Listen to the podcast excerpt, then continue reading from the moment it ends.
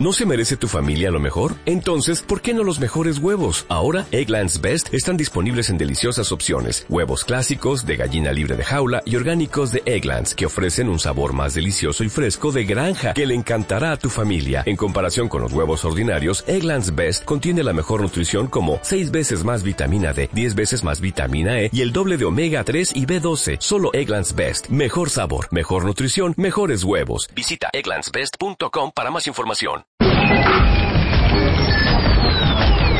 Son las 10 de la mañana y a las 10 de la mañana lo único que México escucha es... Muy buenos días, cuentavientes. Bienvenidos a estos W Radio. Son las 10, 4 de la mañana. ¿Cómo va la vida en este precioso? ¿Cómo amanecieron? Bienvenidos a W Radio. Buongiorno, cuentavientes. Préndete. 96.9 96.9 FM. W Radio. Préndete. 96.9 Con Marta de Baile. 96.9 FM. Solo por W Radio.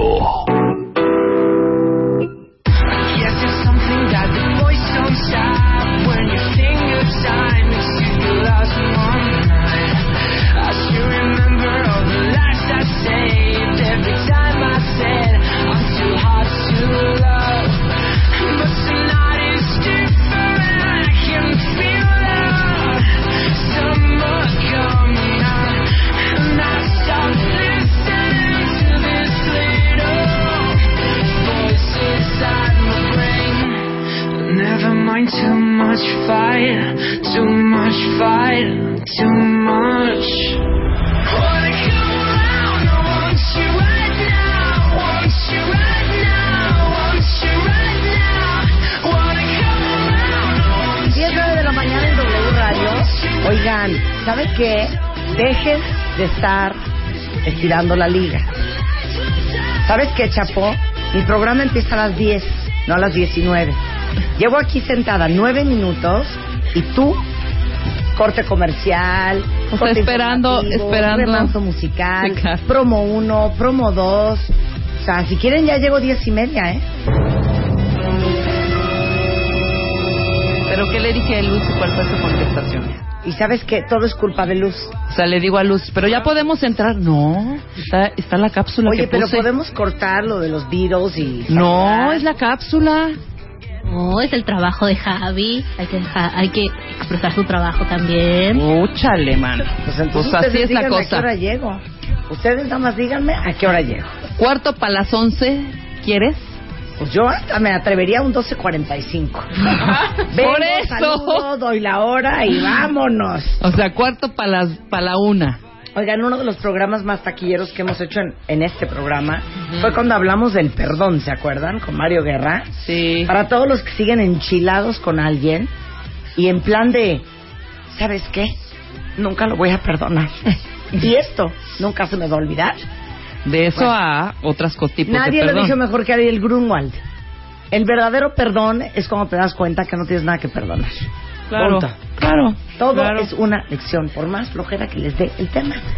José Claro. Luis Caballero, que Ajá. es eh, abogado, va a venir a hablar con nosotros de la pena de muerte. Y si hay coincidencia, lo que yo me, yo me estaba preguntando anoche, Diana Buen Tiempo, Sí. entre los países con menos índice de homicidios y los países que tienen pena capital. Exacto. ¿Cuántos mexicanos les han aplicado la pena capital en Estados Unidos? Y de eso y unas A cosas once. más. ¿Eh? A once. A 11. De Ajá. 1928 a la fecha, 10 en Texas y uno en Virginia. Es que en Texas no se andan con En babosadas, Texas, ¿eh? mira, están ahí En con... Texas no se andan con babosadas. Y viene Mario Flores Urban, abogado para los inmigrantes de Estados Unidos y conferencista, que fue de hecho detenido y sentenciado a muerte. Y esperó 20 años la inyección letal, que en tres ocasiones fueron este, movidas. Ajá. Y este y qué grueso, ¿no? Lo que son las cosas de la vida. En secundaria él tuvo una tutora que se llama Michelle Michelle Obama. ¿Te acuerdas de Mario? Mabel. Que en algún momento estuvo aquí hace como tres años. Como dos menos. años vino. Mario. Sí. Aquí en el programa. No me acordaba tú. Pero mira, Bueno, este puente. a qué? colación. ¿Este puente Ay, qué? no, horrible. ¿Por qué? Porque dura nada más tres días. Ay, No. ¿sabes que no tienes llenadera? hija? Estuvo horrible porque se murió Philip Seymour Hoffman. Perdón. Oye, se Perdón. murió Silencio. Philip Perdón, Seymour silencio. Hoffman. para mí es una tragedia. Silencio. Ay, otra vez Hija, haciendo tonterías. No, no, no les comentamos, bueno, yo aquí lo dije hace un mes, que para mí uno de los mejores actores contemporáneos era Philip Seymour Hoffman. Sí, lo dijiste hace como dos meses. O menos. ¿Qué tal te cayó la noticia? No, estaba, me Hija, despertó yo- la noticia. Yo, yo pasé en depresión todo el domingo. todo el domingo. Yo también. Ni el Super Bowl, nada me pudo animar. Sigo. Aparte, ¿saben que encontraron 50 bolsas de, de heroína en su departamento? ¿Viste lo que te mandé ayer? ¿Qué? No te... ma- Gracias ¿Qué? por hacerme caso. ¿Qué? Ayer salió publicada una, una nota que decían que mucho más que en otras épocas ahora es mucho más peligroso ser un adicto y principalmente de heroína porque lo que hay en la calle precisamente no es heroína de la más pura y entonces no solo es que te inyectas y el peligro de la droga sino que lo que te estás inyectando es diez veces peor que lo que podías inyectarte antes y entonces venía como todo un, un estudio que está muy padre deberíamos hacer algo sobre Bueno, eso. sí, varias Pero- cosas. En el- no es heroína Claro, Bad. no, no, no. Es, Ya es ya una mezcla cosa ahí rara que- Baratijas que, pues, te Exacto. joden todavía más. Pero además, ¿Sabes me parece súper fuerte la escena de haberlo encontrado tirado en el baño de su casa Todavía con la jeringa. con la el jeringa en el brazo. Sí, caray, O sea, no o sea, puedo. No, Pero no. te digo pero- una cosa, Hundido el hombre. te voy a decir que es lo más traumante para mí de esa historia, ¿Qué? ¿Qué? que se le fue. ¿Cómo? La dosis. O sea, se le fue la... do- O sea, Ah, no, claro. él no sí. se quería matar, pues. No, no, no, no, claro. Se le fue. Se le Claro, fue. Y como a Amy, jiji, como a todas estas. No, siento que Amy era todavía más destructiva que este Sí, cuento. era un Totalmente. poquito más, Sí. más, más, Pero además este... llevaba 23 años sobrio y hace un año empezó, recayó como en pastillas de prescripción Ajá. y ¡pum! Otra Es vez que una heroína. cosa te lleva a otra, Diana. O sea, empiezas yo no creo en la teoría de la escalera, Yo pero- sí creo en la teoría de la Llevaba escalera. 23 años sobrio Sí. y hace un año retomó las pastillas de prescripción y ¡pum! heroína. No, y aparte encontraron pastillas de prescripción en la en la en el departamento. una persona A mí eso es lo que me trauma, que se le fue, Se le fue. que se le fue. Pero Sí. ¿cómo se le fue? Ok, dijo, a ver, A ver, sí, no, me dijo, voy me voy a meter este arponazo. No, pa' me pa' a meter suicidarme. cinco sesos, No. yo no sé cuánto se mete uno de heroína. Sí, no, quién sabe. Porque sabes que ya estoy hasta la madre. Sí, de lo todo. que voy no fue un caso único, o sea, no fue Se le hoy fue. me pongo y hoy se me va. Ya traía su O sea, carrerita. obviamente uno sabe que está tentando al diablo. Sí, claro. Pero se le fue. Sí. Y dicen que desde el sábado a las 8 de la noche, que lo vieron por última vez, quién sabe quién, ya estaba como, ya estaba Rarito. como rarón. Ahora imagínate, perdón, por más que obviamente esta mujer ha de haber vivido dos años de infierno, que es más o menos lo que llevaban juntos, Ajá. ahorita estaban separados. Ella vivía en un departamento en Nueva York como a tres cuadras de él, con los tres hijos. Pero se me hace imposible que como esposa no digas, me lleva el diablo. ¿Por qué no estuve ahí? Si ayer le, le hubiera jalado de los pelos y le hubiera dicho, te me vienes a tu casa y se acabó esta fregadera, Vente a merendar. a lo mejor esto no hubiera pasado. Ya sé que no existe el a lo mejor, pero por supuesto te quedas con un sentido como de culpa y de a lo mejor, híjole, si yo hubiera, Si yo hubiese. si yo hubiese metidolo a rehab de los pelos, Claro. porque estuvo en rehab en mayo. Sí, claro, claro, claro, Ahora, claro. Imagínense el tamaño de la adicción, que no es que se encontraron dos bolsitas de heroína, No. fueron 50. Ujú. 50. No, ya, eh, lo que pasa sí, sí recayó y como dijo este Diana, ya había estado clean un ratote, pero a lo que voy yo es, estoy de acuerdo contigo. Se le sí, fue, se le fue, pero ya traía su mesecito de estarse metiendo cosas, Ya, ya o sea, ya traía encarrilado, o sea, Claro. pues dijo, pues ahora otra vez y adiós, otra vez. ¿Qué hace uno contra eso? Pues ni modo decir, qué estúpido, No, qué idiota. no, no, No, no, güey, no, o sea, no. no, no, es una enfermedad. Una adicción es una enfermedad. Exactamente, o sea, no hay un- manera de- Sí, no. Y deja No, y eso. aparte, tú sabes, dicen que una vez que pruebes la heroína, No la dejas. no la dejas es la jamás, nunca es más adictiva. adictiva. Pero no la dejas en tu vida. Hay un programa en Holanda, o en, creo que es en Suecia, Suiza, Ujú. donde adictos a la heroína van a la clínica especializada a recibir su dosis. O sea, están diagnosticados que ellos necesitan ciertas dosis de heroína. En vez de que la compren en la calle, van a un dispensario médico. O sea, es legal en este lugar que no me puedo acordar dónde es. Y entonces tú como adicto vas, te dan tu dosis, te inyectas ahí mismo. Hay una enfermera y un doctor. Pum, te vas. Pues bueno, igual. O sea, matándote enfrente de la gente, pe- pero ya con un Estás poquito más de diagnosticado, estás ya con un poquito más de orden y control, pero es la misma fregadera, ¿me entiendes? O sea, un fin de semana bastante movidón, ¿eh? ¿Qué tal la carta de Dylan Farrow? Ay, no, otra cosa. No, bueno, ¿Qué ya tal? No se puede. Ay, ¿Qué bueno, ya, tal? ya, ya, que comenten. Comenten, sí, que comenten, que claro, por supuesto. En el estudio Pandora. La- eh, nos están viendo así de, ¿podemos comentar? Podemos decir. también? Bueno, con Mimi que estábamos haciendo nuestros gestos. Sobre todo ustedes que, que, que han pasado por sus etapas de drogas muy fuertes. Ah, ¿verdad? Unas profundas Pero ya las dejamos hace 50 años. No, pero ¿sabes qué? Sí está cañón. No está cañón, Sí está hija. cañón. 23 años de, de estar limpio. Está cañón que, que una esposa que no se le puede culpar en lo absoluto. No. Porque claro que cuando no. hay un adicto, no hay, nada, que hacer. Claro, claro. No hay No, nada claro. que hacer. Pero estás de acuerdo como esposa dices, es que me ¿Cómo hubiera no lo puesto agarré de más las perra. greñas? ¿Cómo no lo Claro. agarré? de- Le hubiera metido a la cárcel. Sí, sí, sí. Este imbécil. Claro. Y los chavitos tan chiquititos. Es que está muy Chiquitos. cañón, está muy cañón. Qué, qué pena, qué pena que... Y que se, pues sí, claro, es que ahorita decía 50 bolsas de... Pues si se murió una eh, mega ultra sobredosis. Si estaba con la jeringa puesta tú- todavía, imagínate tú cómo se le reventó el corazón. Cállate. Bueno, te estoy diciendo. Cállate. Nada más que te lo imagines, Marta. cómo Es que acuérdate que, que, que el adicto es un autosuicida. De alguna manera quieres tú inconscientemente acabar con tu vida. Sí. Entonces, pues bueno, se le cumplió. Mira, tengo, tengo una amiga que... Así que es adicta. No, no, no, es escúchame adicta. esto que te voy a decir. Tengo una, bueno, una conocida que su mamá, eh, su mamá se suicidó cuando ella era chica. Ajá. Y el hermano de la mamá se acaba de morir de alcoholismo. 29 o 30 años de alcoholismo total.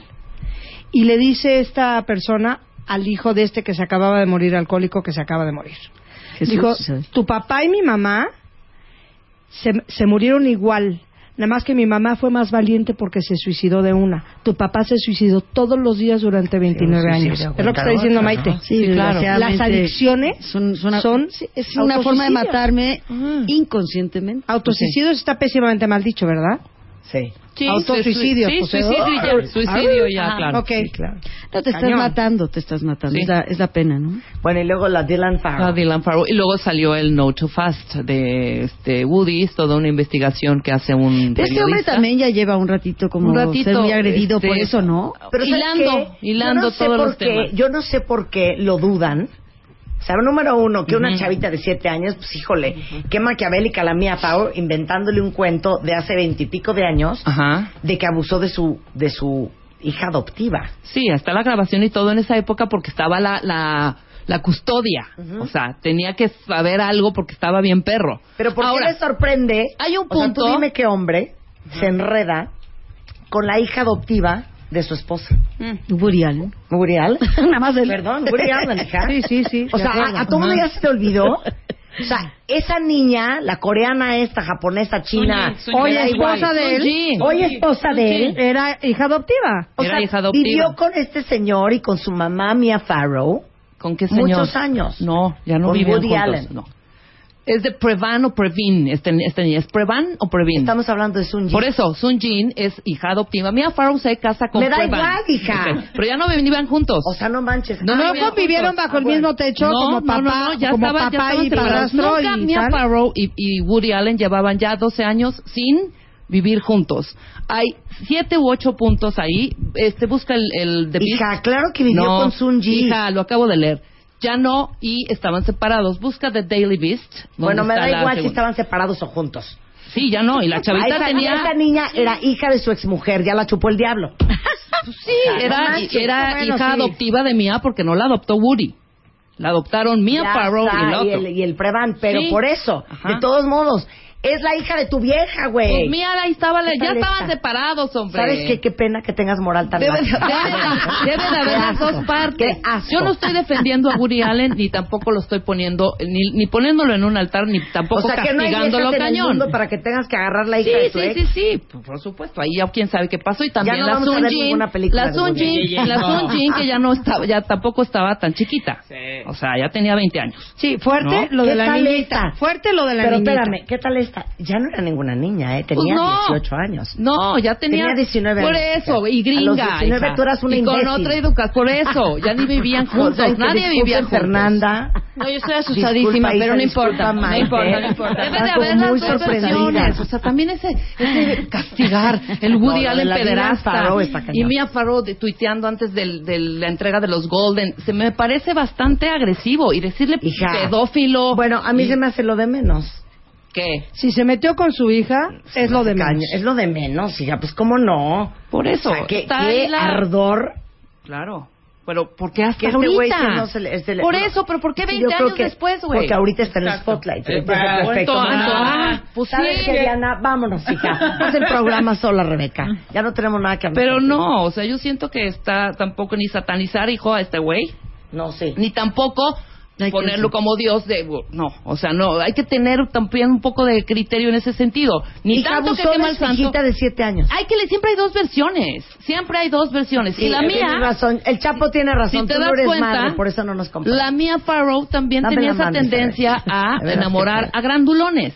Siempre, desde chiquitita. ¿No estuvo con el Frank Sinatra? Y Frank Ya, Sinatra- pero, pero nada justifica. Nada justifica, que- estoy de acuerdo que se que Tenga- supuestamente, supuestamente, porque todavía no está. Pero es que a lo que va Marta es correcto. A lo que va Marta es correcto. Gracias. Si un señor es capaz de meterse con la hija de, aunque no hayan vivido, de tu exmujer, Es capaz de pues ya todo. su cabecita quiere decir que moralmente No tiene no límites. tiene límites. Muy bien, yo también creo lo mismo. ¿Pienso yo? Muy bien, Isabel. ¿Sabes ¿O qué? no? Se vale que des tu Estoy de opinión. acuerdo. ¿Verdad que sí? Se vale que, se, que No, des tu no estoy opinión. defendiendo Gracias, a nadie. Marta, Simplemente Marta. hay dos versiones. Y todavía no está comprobado nada. Nada, nada, nada. Ni siquiera ¿La niñita en qué el dijo? parte médico. Oigan, Hija, oigan, hija, un segundo. una carta Mar- que te mueres. Como dice Danny Monroy, frente a las visitas no se pelea. Es que, No, desencarna. Es que no somos visitas, nosotros somos parte de la vida de Sí, ustedes. claro. Un respeto se merece. No, ninguno, ninguno, no somos Estas visitas. son ya familiares, hijo. Y enfrente de la familia uno sí se puede pelear. Ahora, estamos hablando cosas muy fuertes. Muy, muy ir fuerte, Suavizando muy fuerte. para ya entrar. Sí, podemos ¿No? hablar de, no sé, como una mariposa. Suavicemos. Hablar de- Marta entró a las 10 y 9 Y- y- y- bombardeando hacia allá, Sí, hacia claro, cabina. sí. Porque yo estoy aquí desde hace... ¿no? Exactamente. O sea, ya venías, ya venías... Caliente, caliente, caliente. Ya venías bronca. y se dejó ir como un hijo de media. hoy? Oye, ¿y no vamos a comentar Bruno Mars y Hot Ay, Chili sí. Peppers? Ay, no lo vi. Ay, sí. No lo no vi. después Qué de bueno que no lo viste. No lo vimos. Qué bueno que no lo viste. Después del corte. regresamos del corte, no se vaya. Llama a Marta de Baile. Llama a Marta de Baile. Llama a Marta de Baile. Llama a Marta de Baile. Llama a Marta de Baile. Llama a Marta de Baile. Llama a Marta de Baile. 5166-8900. Llama a Marta de Baile.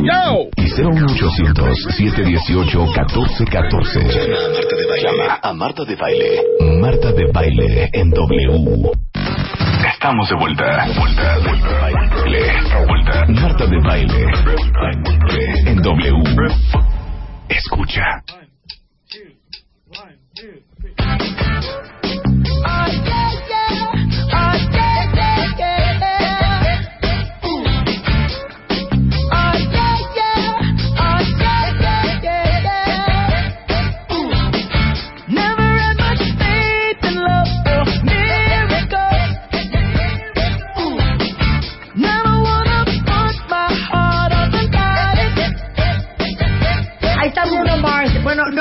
A ver. yo me perdí el halftime del Super Bowl. Te voy a decir, es que Rebequita me dice, ah, bueno, da tu opinión primero para que Mi yo te opinión debata. fue, entra con super acá eh, y de repente a los 30 segundos lo perdimos. Entra un, un minuto Red Hot Chili Peppers, un segundo una rola Y ya, se acabó el show de medio Mira, tiempo. yo también- Ni espectacular, ni la gran producción. Bueno, después de No, ver a. Madonna y Beyoncé, pues se vio muy chiquito para mí.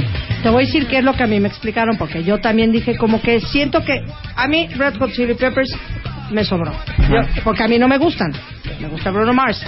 Entonces, me dice una sobrina mía que es muy audaz.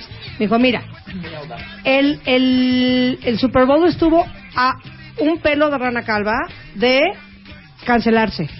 Entre, entre la- el clima, que sí, sí, que si no, la gente no estaba comprando boletos. Entonces, la, la gran producción se les fue para abajo. No, compraron boletos. La gente no estaba comprando porque estaban a 10, 12, 15, 20 grados bajo cero. Imagínate en un estadio parada 6 horas, Oye, 8 pero horas sí es o la 10 cosa horas. que más. Entonces, fue como muy emergente. Y que Bruno Mars dijo, yo sí me lo aviento. Pero hay, que, hay que prender a la gente. Y dijo, ok, para prender a la gente hay que meter a Red Hot Chili Peppers, Claro. aunque sea un ratito. Y efectivamente, fue cuando la gente medio Sí, bailó. medio tacatá, se tacatá. prendió, pero lo metieron con- de ¿qué? Menos, De bomberazo, de bomberazo. Una rola. ¿Te sirvió mi respuesta, Rebeca? totalmente. Pues déjame decirles una cosa, tú que hablas de Beyoncé y de Madonna, a Beyoncé consiguió 110 millones de views. Mira. Madonna, Qué barbaridad. 114 millones. Bruno- Red Hot Chili Peppers y Bruno Mars, 115.3. Rompieron Mira. todos los O sea, récords. rompieron todos los récords. Wow. Fíjate. Pues yo, Yo, creo por que por la expectativa. en la tele me Te perdí perdiste. el Red Hot Chili rarísimo Peppers que y no Bruno Mars. Pero lo puedes ver seguramente por. Sí, por- lo por- puedes ver y por vas a decir, eh. Digo, este, yo. ¿Qué, yo- qué, eso qué- no. qué Super Bowl más tristísimo. Pero Qué raro, ¿cuál, todo hombre? estuvo en su contra. Pésimo, pésimo, Hasta aburrido. perdieron mis Denvers, o sea que todo estuvo en su contra. Sí. Isabel, estás hecha ¿Ves una eh? con el Bueno, pero no estabas viendo... La dieron en toda la Ya torre. la contaminé, dame la ¿Pero Tú estabas viendo tu, tu maratón de Sex, Sex and the City. En vez de estar viendo No, pues, no. el Pero halftime. es que no te Se me fue, se me fue, se me fue. ¿Qué dice la gente? Bueno, ¿y qué tal el señor que apostó 10 millones de dólares Bye. y los perdió? Un boxeador. Mayweather. Un boxeador. Mayweather que está Mayweather, con sus- 10 millones de dólares a Denver. ¿Cómo 10 no con bucks y bye. Y bye. Y adiós. Qué horror. Dicen, bueno, ¿y qué las Pandoras no van a cantar? ¿No van a cantar? Nos invitaron, pero hacía mucho frío. Oye, le- le- les No nos les las Pandoras. Ay, no. No. No, cero. Las Pandora. ¿De dónde salió el nombre, hija? Fíjate que Luis Moyano... eh, Director de la compañía, entonces. Director de la compañía de disco entonces. Y digo Luis Moyano, que ya ahorita ya, ya no, no, no valdría la pena, pero un día dijimos Luis Moyano y el señor de Llano, don Luis Sí. de Llano, pensó que era él. Dijimos Luis Moyano en paz descanse. Y entonces le habló a Luis, su hijo. Y le dijo, las Pandoras me están matando. Dicen que Luis de Llano en paz descanse y yo todavía sigo vivo. Ves que tenía así su carácter muy español. No, señor, es que era Moyano, no de Llano. Pero ya, bueno, hoy como ya se murió el señor de Llano, pero bueno. Estaba leyendo un libro de la mitología griega y leyó Pandora y de repente dijo, claro. Pan- Nosotras llegamos con nombres varios. Uno era O sea, Matiz, tipo, Matiz, Matiz, Ok. Trébol, que era el nombre que nos había puesto el tío Pedro Era con los que Vargas. apostábamos, ¿no? Matiz y Ja, Trébol. Matiz y Trébol. Ajá. Y de repente, él, ya estando nosotros en España, sí, ¿verdad? Ya estábamos en España. Estábamos grabando. allá, Sí. ¿cómo? Si nos llegaba creo que por fax. Sí, sí, Todavía sí. no existía No, celular oye, por telegrama. Era telegrama. Telex. Telex. Te lo juro que sí. Nos llegó este y dijo, ya sé cómo les voy a poner. Pandora. Y de entrada no nos gustó. Dijimos, ay, suena como a pandereta. No, no, no. Ujú. No, no, sí, me gusta Pandora, me gusta el rollo por la mitología. La este, primera mujer en la primera mitología mujer en la griega. Y éramos los mitología. primeros, el primer trío después de 33 años en México. Y entonces dijo Una "Qué caja de padre, sorpresas". Qué padre, qué padre ponerle a Claro, Pandora. pues hace sentido. Y luego. Sí, luego ya le Sí, pero encontramos Trébol el sentido, ¿eh? sentido. Sí, también. claro. Trébol también. Sí, y Pero Trébol, ¿sabes qué había? Tienda Trébol, leche Trébol, Claro. caramelo Trébol. Entonces, Sí, Pandora y no le gustaba la como- compañía. Decía, "Oye, Es que Trébol hay de todo, ¿no? Ujú. Y Pandora no. Claro. Pues, a mí me ha gustado mucho esto del Pandora. Pero, pero ustedes cantan ya desde que nacieron. Esas voces no son, sí me explicó, o sea, tienen unas voces perfectas. Por eso, Oye, pero, qué bien. pero Imagínate Maite, que tú te Maite hayas despertado Isabel, un día a cantar así, hija, y nosotros aquí haciendo nuestro esfuerzo. pero Maite Isabel, Síganlo haciendo. que son hermanas, no, no, no cantaban así en, en No, reuniones fíjate que justo qué nada. chistoso. Nada. Justo, hoy lo platicaba. Yo, porque platicaba con una persona que decía que ella no quería ser actriz. Ajá. te cae. Oye, es que a mí, en- entre mi espacio vital y el, y- El micrófono, ya el no micrófono, yo ya estoy nerviosa. este, platicaba hoy con una persona que es actriz, pero que ella quería ser abogado. Entonces, yo le dije, yo quería ser doctor. Fíjate tú, doctora. Yo quería ser doctora ¿eh? y yo era la que acompañaba a mi hermana que era la que cantaba en misa en los festivales del el colegio. que tenía. yo era, yo Maite, ay, mi hermana Isabel, ¿cachas? Ajá. Y Fernanda, Ella era mucho más chiquita que nosotras, entonces era Fernandita. también Sí. cantabas en curso. Sigo siendo. No, ya, pero te quise decir, cuando No, yo sí. tenía 15 años, tú No, sí, tenías 10. se hacía mucha había diferencia. una Pero que cantaban en el colegio. En el colegio éramos las protagonistas. Y Ella en el suyo y yo en el mío. O sea, pero tipo, ¿cuál canción? Ah, no, yo desde que te puedo decir, yo a los nueve años le dije al de la estudiantina, yo quiero cantar y qué vas a-?" y, y cantaba yo con mi guitarra que me quedaba enorme. Quisiera al mundo yo enseñar la perfecta armonía, pero de nueve años. Ay, mi vida. yo no me acuerdo de la na, ni, na, na, na, na, y ya entraba toda la estudiantina. Quisiera al mundo y mi papá lloraba cuando me, me- ¿Y tú, negrita? Yo cantaba. ¿Con tu Yo papá? que canté para el Día del Padre, fíjate, me escogieron como en primaria Ah. a ser la, la protagonista en el colegio. Ya estaban todos los papás y yo salía en primera fila a cantar algo para los papás. Y luego en otra ocasión le canté a la Virgen de Guadalupe, también yo como representante del colegio. Santo Cristo, ajá. Cuando mi alma se viste de negro, cuando en mi alma se oculta la luz, brilla una estrella morena en el cielo, la tepellana bañada de luz. María Fernanda, esto me está sorprendiendo. Perdóname. Yo no lo había oído nunca. Mi pena y mi lloro, mi virgencita conoce el dolor, sus lindas manos morenas que oran, llevan a todos a su hijo Jesús. ¿Qué edad tenías? Oye, es un drama para un niño de ocho años. ¿quién canta? Oye, que no es un drama para un niño de ocho drama. años. Yo cantaba. ¿Pero qué tal? Twinkle, twinkle.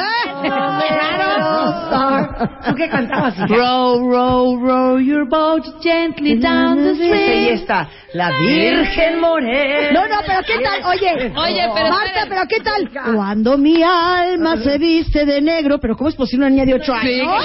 Pobrecita Pero bueno, eso no importa, no Pero ya juzgar ese- lo que cantaba Ya ella. tenían ese... ¿No? Ya tenían eso de chiquita. Cantaban de así. Sí, es el vibrato, Rebequita. Ah, ok.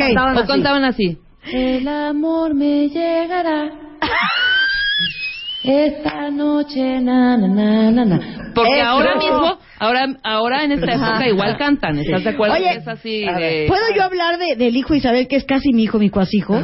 Mi cuasijo tiene 12 años. Fernanda Mir, lo tienes que escuchar. Ya lo. La- no, ahora. Cada vez canta mejor. Ya, sí, canta El muy bien. vibratito. Sí.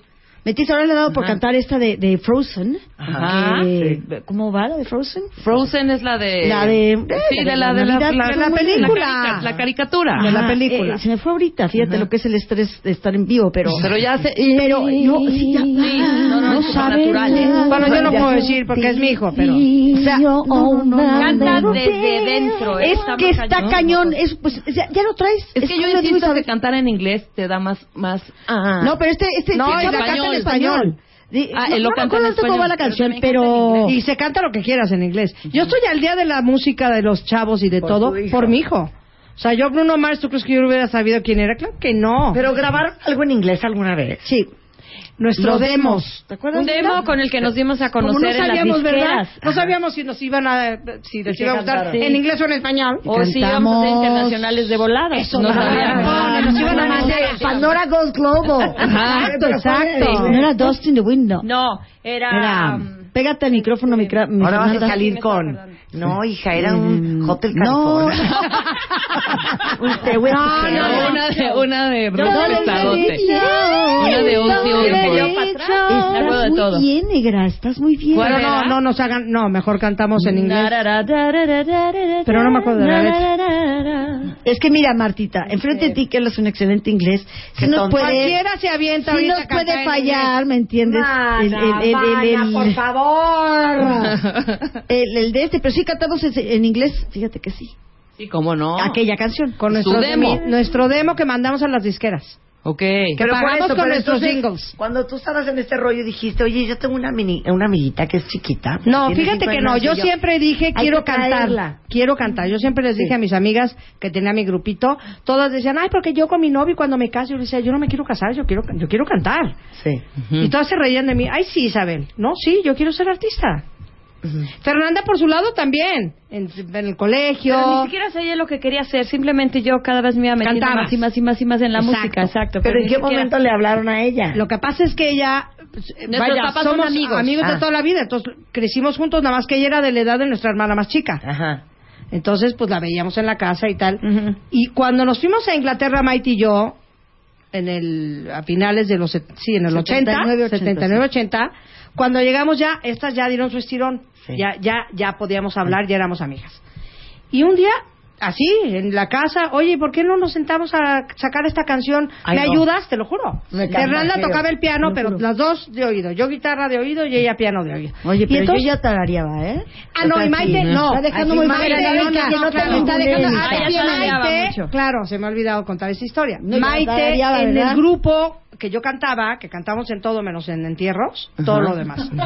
este, me dijo, Ma- ah, alguien faltó y entonces Maite, que cantaba muy bien, yo la voy a cantar, pero Maite era muy tímida, que venga Maite a ayudarnos. ¿Cómo? Maite can Sí, sí, que venga. Se sabía todo, claro. Y ahí fue cuando empezó, a los 16 años. Sí, yo 15. fui muy, muy tardada, artista muy tardada. Sí, sí. Yo no, no fui de, ah, yo quiero ser artista ya. No, te juro, yo quería ser médico.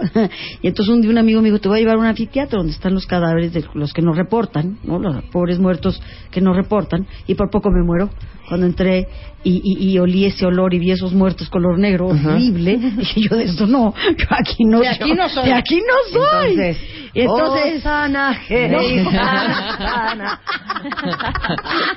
Pero fíjate que uno trae el talento. Ahorita que dices Osana Hey, Sí. yo me fui a un camp a los 13 años con mi amiga Ana Paula de Aro, qué divertido.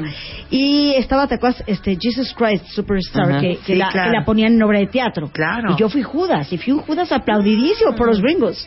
O sea, fui bárbara. Ya lo traes, ya traes algo. Ya traes la ¿Me Claro. entiendes? Ya traes algo, ¿no? Ahí lo entonces traes, hombre. Cantamos juntas por primera vez una La- canción que se llama Querer Volar. Las hijas de. Fernanda también cantan. Las Ok. dos. Paloma le gusta más, toma clases de teatro, está Ajá. más metida. Más metida en ese rollo. La otra es más artista, pero de pintar, Ok. ¿sabes? Entonces, lo traen. Es que, pues sí, lo traes. ¿Qué hacemos? sí, Oigan, pero Marta, Marta quiso ser siempre cantante famosa. Y, y, No, y- Martita, sí, ¿cómo totalmente. Everybody loves somebody. Te estás poniendo arriba, ¿no, eh? ¿Sabes Te estoy es viendo arriba de ese piano, te estoy viendo arriba de ese piano con. No, con no. un negligé. Re- Re- Rebeca canta muy bien, nada más que No, a no todo canta el bien. mundo que pasa por este estudio, que es cantante, y sobre todo, ahora que van a estar el viernes en el Auditorio Nacional, El 27, 27. 27. Martita, ¿qué día es hoy? Cuatro, faltan un Cuatro. poco de días. Faltan muchísimos viernes. Eh, faltan Muchísimos varios viernes. viernes. Pero sí, y es jueves. y es jueves, Ay, no sí. te importa. Va otra vez, va otra vez. Ok, entonces, Va que otra van a vez. estar el 27 de febrero Eso. en el Auditorio Nacional, Eso. les tenemos que pedir nada más Sí. que no vayan a hacer esto. ¿Qué? ¿Qué? Arráncate. ¿Qué Pero travesuras preséntame. Y con ustedes, Lo que pasa, ¿puedo decir un, un el preámbulo? Auditorio Nacional. Ah, ¿qué preámbulo Puede ser un preámbulo. decir? Que eh, cuando queremos ir a verlas, Ajá. es cuando vas a un restaurante y pides unos tacos de, de, de carnitas. ¿Quieres que sea así el taco de carnita? No con... una tortilla de nopal, Ajá. ¿no? Y encima de, de la carnita, la carnita en realidad no es carnita, ¿qué es atún, Ajá. ¿no? O que y en le vez ponen de, nombres como qué. claro, o sea, de, de esa cocina de autor Ajá. insoportable, que entonces en vez de tener su quesito espolvoreado, Ajá. es en realidad requesón de Jamaica. O sea, no. Exactamente. Queremos lo nuestro, Exacto. lo tradicional, lo ¿Y que a uno dónde vamos conoce. con Rebeca en el auditorio, por A lo que va- voy es que muchas veces o cambian un poco el ritmo de las canciones que oímos generalmente en los discos. Que no les gusta a la gente que, no, cambien. Exactamente, De porque estás tú en ese rollo. Por ejemplo, Luis Miguel, que queremos mucho. Luis Miguel de repente cambia sus letras y, sus- y sus rolas. O que se la pasan platicando. ¿Cómo? Entonces yo fui un día a un concierto que amo y soy fan ¿Qué de hablan, Isabel? Eugenia. León. La ¿De amo, quién? de Eugenia León. La amo, la amo, Ajá. así con pasión y con locura. Ok, ya entendimos. Ok, entonces, sí, porque después voy a hacerla. Entonces ya estoy sentadita y empieza. ¿Cuál era? Sabor a mí. No, este, Contigo aprendí. empieza. Contigo aprendí. Jaime, Jaime divino, gracias por estar aquí en esta noche tan encantada. Que existen nuevas y mejores. Marta, Marta, mi vida, en la fila 3, un beso, siempre el eslabón perdido de la cadena. Nuevas emociones. Mi director musical. Así una hora. Una hora. O sea, ¿Qué dijiste? No, por favor. Escuchar contigo Sí, aprendí. Sí. ¿Completita? Gracias. Opción B. Sí, Opción sí, B. Sí, sí. Opción B. Empieza la chica de Panema, entonces todo el mundo, wow, mira, Mira qué, qué cosa, cosa más mira, me más estás llena. quitando el tono. Canta normal conmigo, canta normal y yo me voy a seguir, tú sí. Ok. Una, dos, tres. Mira, qué, cosa, más linda, tan llena de gracia, ganana. Otra canción, otra canción. Así es Luis Miguel también de repente en algunas Y eso, a ver, quiero preguntar. Quiero preguntar. Eso no nos gusta a ti como Algunas no público. nos gusta, no nos gusta Marta, no nos gusta Diana, no nos gusta ¿No mí. te gusta Fer? La canción que es. La canción Yo que estoy de acuerdo es. con Mira, de repente te dicen, Se oye, vale una que otra nota. Exacto. Pero no perder la esencia de la canción. Claro, claro. Porque ustedes han cantado con mariachi, con sinfónica, con- y la rola es la misma. o sea, como una mariposa. Queremos escucharlas a ustedes y O la sea, es como rola una mariposa. En vez de... que- No sé cómo podría ser, por ejemplo, cántate como una ¿Cómo, cómo, mariposa. cómo? Como una mariposa. ¿Cómo, cómo, cómo? Como una mariposa. No. Más o menos, más No. o menos. Pero un rollo así. pues, Eso le pasa también a otra, a otra artista que a mí me gusta mucho, que quiero mucho, muchísimo, Yuri. ¿Yuri? Sí, Yuri te ¿Qué? cambia cañón las canciones. O sea, tipo... Con el apagón. Sí. No. No, por ejemplo. Hasta ligera. No, No, por ejemplo. La maldita prima. Marta, Marta, Marta, calma, calma, calma, calma, calma. ¿Cuál, May? Por ejemplo, es ella más que yo, ella. Y te la hace diferente. Sí, la baja, la sube, O la la, pone se va en a otro, mambo, en otro tono. Ahora, también les pedimos eh, cinco admiro mucho. minutos de consideración. Ok. En nuestro caso no sucede. Canta, fíjate, claro ¿qué que no, pero sí comprendan que para nosotros cantar hoy día, hoy día, Tú, cuando tú, no estás no. conmigo, Oír, oír el es tú, que tú. te quiero, te quiero, flan con caramelo, es fuerte. Te amo, te amo. Es fuerte. Pero lo aceptamos con esa humildad que tenemos y nos caracteriza. Y la seguimos cantando como es, o como dice Maitel, tutum, tutum. Que hemos, hemos caído en, el, en, el, en, en la tentación de decir, cambiemos esta entrada. Ajá. Pero, Pero ¿cuál pensamos en Rebeca, ya Pero está. pueden cambiarla de una No, manera. ya está cambiada. Tan, con violines. ver, ¿no? Pero que- dale un tan, tan. ¿Cómo va la entrada? Tutum, tutum. Tararararara, tararararara, tararararara, tararara.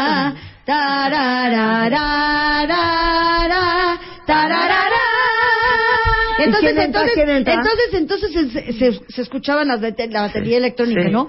Pum, pum, pum. Vomitas. ¡Te adoro! A ver, ¿y quién entraba? Yo. A ver, ¿qué dice? Qué sorpresas a la vida. No, no me hagas cantarte el empleo. Oye, pero te digo una cosa, digan la neta. O sea, hay canciones que dices, hijo, please, ya no. Tipo. O sea, ya no, güey, ya no. El flan con caramelo. Esa es O sea, una. fla- flan con Pero la gente caramelo. la pide. La, de Oye, verdad que claro, la podemos cantar. si dejar no de cantan en el auditorio el plan con caramelo, Pero a no ver, ¿qué edad tenían cuando cantaban el flan con caramelo? Veinte. Oye, perdón, hija, ya estaban grandes para el flan con caramelo. Ay, claro. Pero O sea, así ¿no? la cantábamos Oye, flan con nosotras caramelo ellas. 8, 10. No éramos Pero- osito panda, no. Oye, Martita chula, pero no nos preguntaban. En aquel entonces, acuérdate que esta canción de Flanco Caramelo fue el primer disco. Y en el primer disco tú haces... Sí, no Y en el segundo y en el cuarto, ¿eh? Sí, claro. Sí. Como hasta el séptimo empezamos ¿verdad? a tomar Como que ya injerencia de- ahí. Ya, eh, tú cantas Pero sí decían, Caramelo. oigan, esta de plano está muy No, sí de tiro, sí que de la sí. canten. No, de a tiro Oye, sí. pero es que a, a mí me sí. gustaría algo un A ver, poco más alto que la canten. Que hay que con ¿Y ya? flan de caramelo, sí. Pero es que de ese disco todas las rolas fueron hit. todas, sí, la todas. verdad es Hit. Fueron hit, que es una hit. forma de ser hit. Porque sí, cantaban. No eran estas voces de Cocorito. ¿Qué? Porque estaban las Pandora, Flan. En ese momento que Flan será, que igual, ¿eh? Perdón. No sé por dónde comenzar. No, ahí sí, sí. Perdón, ¿eh? Sí, sí, sí, sí, pasó Ahí la que raro. más, más, un poco Mimi, más. Mimi canta muy bien, no, ¿no? no un poco. No, canta muy bien. Canta muy bien. Y, y Ivonne, pero bueno. No, es que Ilse ahí sí lo- Mira, yo te voy a decir una cosa. No, ¿Puedo defender a Ilse? Sí. Ahora, Sí, sí, ¿puedo defender a Ilse? Ella tiene- Nosotros grabamos Yo con también. ellas. ¿Se acuerdan que grabamos las mil y una noches? Sí, claro. Cuando llegó, cierto, me- no me dejen mentir, amigas, cuando llegó y la dirigieron Memo Gil, Pancho, etcétera, dijo, oye, qué agasajo. Aquí sí te dan chance de que si me equivoco pueden, o sea, dice, a nosotras, me- Cuando grabaron, no. no. Se la O echan sea, de arriba no. para abajo y está muy cañón echarte una canción. Sí, no había cortes, O sea, no, no había ¿cómo manera de... explicarte? Que sí esta te, quiero darle sí este te tono. Sí había, ¿eh? Pero no... tanto no te puedes, o sea, sí te cambia. Ah. pero esa de y yo no sé ni cómo comenzar, no da una nota. Sí, A claro. mí me entra angustia cuando la oigo porque ya que sé que que no les permitían repetir. Sí. pues qué Pues sí, angustia. pobres. Perdóname, qué angustia. Así de ya, Marta, así como se fue, ¿eh? De verdad. Porque nada más tenemos una hora de Oye, y estudio. aparte te voy a decir una cosa, a mí, a mí Ilse me parece que tiene un estilo muy padre. A mí Hay también veces- me gusta. Hay Claro veces que que, sí. Que Y ella lo acepta, que no es la super Claro, la gran voz. no hay grandes, Bueno, pero hay voces. se esa pero tiene un estilo muy personalidad. de- Pero espérame, Negri, que, que a ti te diga el director. Digo tú porque tienes un oído. Privilegiado. Pero privilegiado. Oye, la No, no, gente, privilegiado. la gente como uno. You're a mí me dicen, virtuoso. tienes una toma, una toma para grabar, como, le, como les decían a Ilse. Ajá. No, pues nada a mí más te vienen en feria. A mí en feria. Claro. Nada más te estresas de pensar que no tienes más posibilidades. Nada más una pregunta. Ya no toman clases de canto. Ay, no. Pero no, y me si vocalizan, hacen ejercicios. ya, bye. No, yo tomé ella- hace... Voy a tomar, fíjate tú. Yo también quiero tomar, si me... De hecho, el otro día le escribí a una maestrita, porque Sí. quiero volver a tomar clases de canto. Son cosas que hay que ir... eh, siempre hay que estar... Sí. Aunque vocalices y todo, es padre encontrar nuevos nuevos sistemas. Llevar tu voz a otras partes.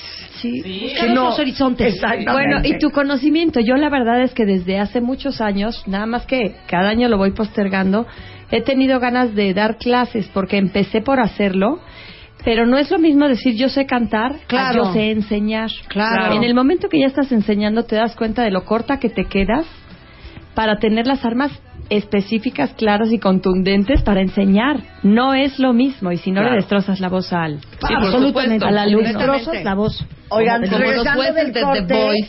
Pandora trae nuevo disco, van a estar el 27 de enero, eh, 27 de febrero en el Auditorio Nacional. Hacemos un corte rapidísimo y ya volvemos, no se vayan. La piel. Dime a besos que también solo es mío tu querer. Vivir no es igual beso al despertar. Tuitea a Marta de Baile. Arroba Marta de Baile. Tuitea. Tuitea. Arroba Marta de Baile. Tuitea. Solo por W Radio. Escucha. Todos los días. Escucha. A Marta de Baile en W. Todos los días. Todos los días. Escucha. De 10 a 1 de la tarde. Por W Radio. Los mejores especialistas. Por W Radio. Con los mejores consejos. La mejor música. Marta de Baile. En W. Escucha. Solo por W Radio. He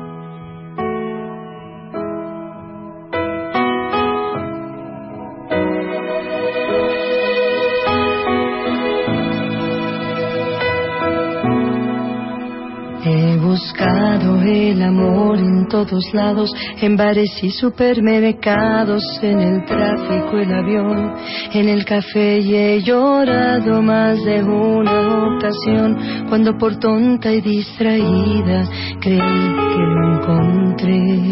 Pero fue un gran dolor, solo me lastimó.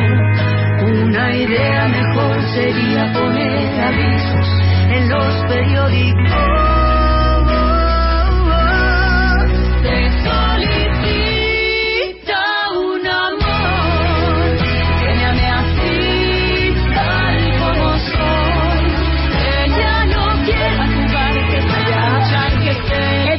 Se solicita un amor.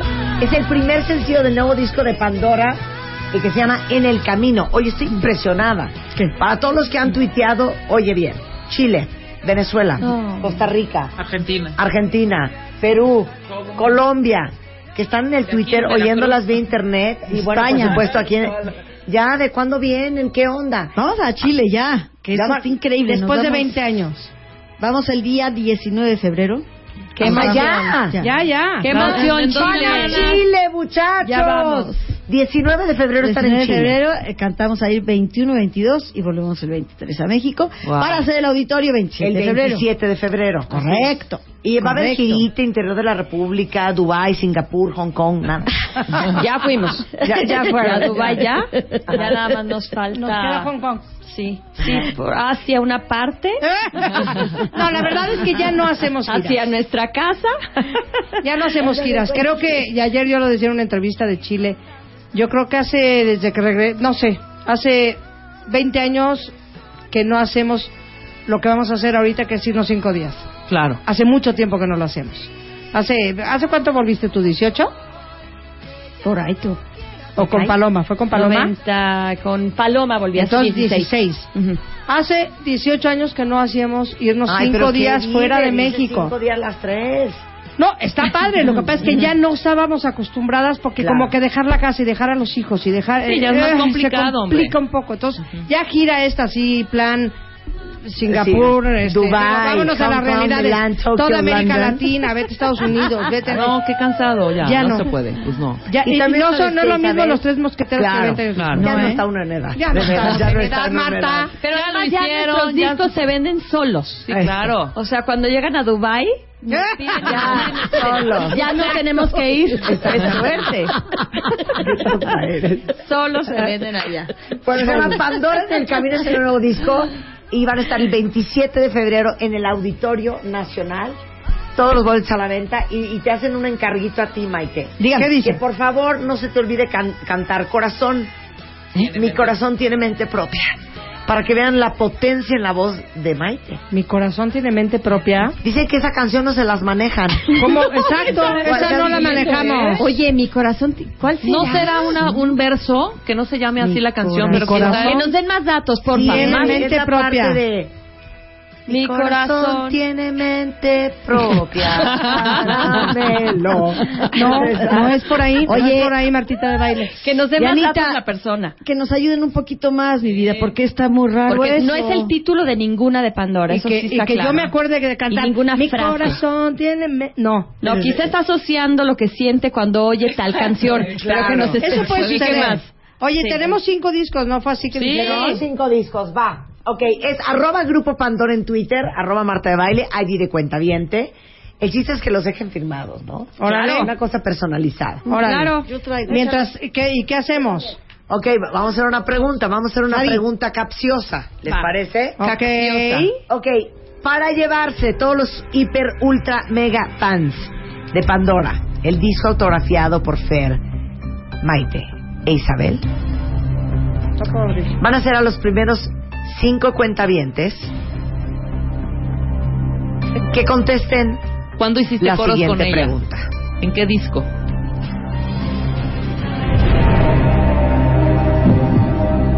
Esa es buena. Pandora y yo participamos en un festival de Viña del Mar. ¿Qué canción canté yo a dúo con Isabel? ¿Y por quién fue escrita? Eso. Ahí está. Súper fácil además, ¿eh? Hombre, Yo nada regalado. más he Súper ido a Viña fácil. del Mar una vez, hija. Regalado está, regalado. Claro. Ok. Perfecto. Ahora si sí. no se saben esa respuesta, Sí. tenemos plan B. Tenemos claro. Claro, si no se saben, esa es la plan B. Juan Carlos Calderón y yo, en colaboración, compusimos canciones para el tercer álbum de Pandora.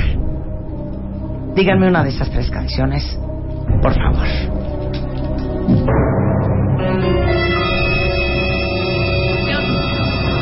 Si no se la saben, tercera opción.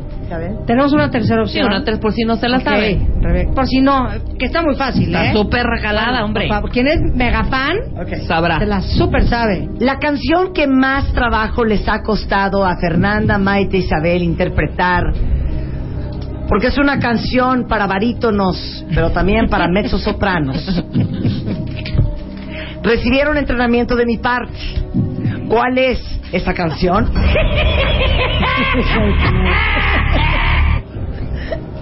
No, ya Que hay una cuarta opción, por si no se la sabe. A ver, vas, vas con la Ya- cuarta opción. Ya parecemos Rocky, ¿eh? estúpidas somos, ¿eh? Vas, vas, Va, Rebeca, cuarta opción. En 1972, 82, perdón, 82, 83 por ahí, cuando cantaban como una mariposa las Pandora, tú hiciste una coreografía, 85, perdón, tú hiciste una coreografía. ¿De qué color era tu Mi tutú. Era, Mi no, era un jumpsuit. Tu jumpsuit. Era jumpsuit, sí. Era jumpsuit. ¿De qué color era? Aparte, ¿quién es esa risa tan chafa, eh? No, ya. Ahora sí ya lo vamos a hacer en serio. Venga. A ver, Fernanda. ¿Quién? Ah, no. Yo ya la tengo. ¿Tú Venga, ya la no, tienes? No, échale. A ver, una, una para un ultra mega recontra super hiper fan. Porque esos cinco discos los están firmando en la mesa las Pandoras. Sí. Fernanda, el micrófono es tuyo. El micrófono, ¿una pregunta? Sí. Sí. Ok. ¿A dónde me fui de luna de miel? Ándale. Bueno, No me la sé, no me la sé ni yo, era una perra y que no manche las preguntas que estaban haciendo. Perra Fernanda. Perra Fernanda. ¿A dónde te fuiste de luna de miel? A ver. Eso es para un fan. ¿Sí? Es para un super mega Pero fan. ¿para qué quieres ventilar que acabaste en champotón, hija?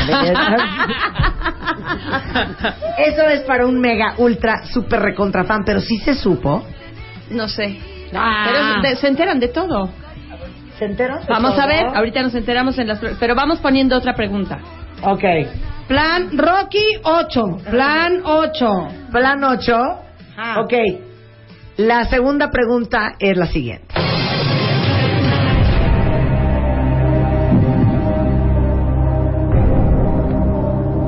¿Cuál es el nombre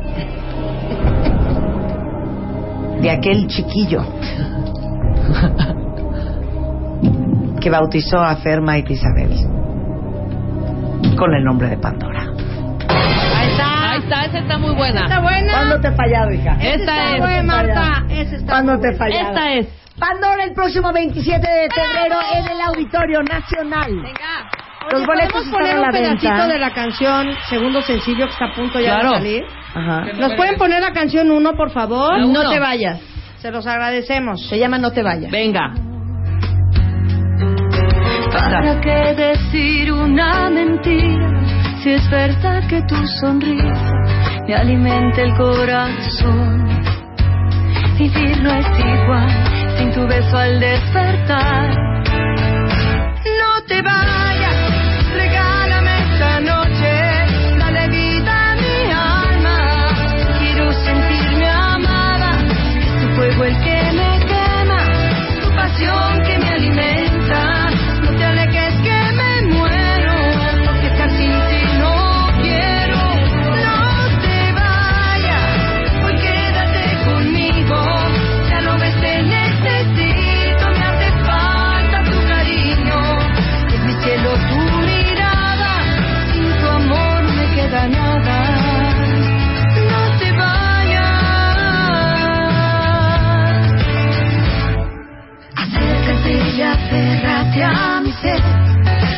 el destino ha sido fiel y hoy me nombra tu mujer. Siénteme y devélame la piel, dime a besos que también solo es mío tu querer. Vivir no es igual sin tu beso al despertar.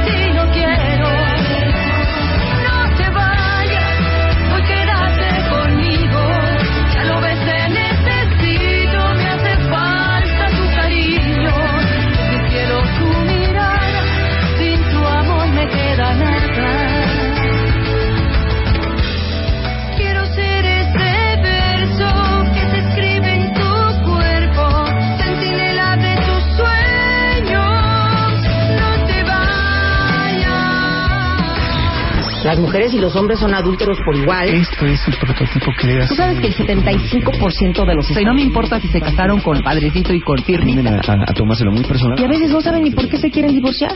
Si alguno de estos expertos los has escuchado en otra estación o los has visto en la tele, es porque definitivamente estuvieron primero con Marta de Baile. Porque si no los escuchas en W, no los escucharás en ningún otro lado. Marta de Baile, siempre con los mejores invitados. Muy pronto. El compromiso de tu vida. Marta de Baile. Solo por W Radio. 11.15 de la mañana en W Radio, es en efecto, viene ya, estamos en febrero, hay muchas alegrías en W Radio. Ya viene el Extreme Makeover.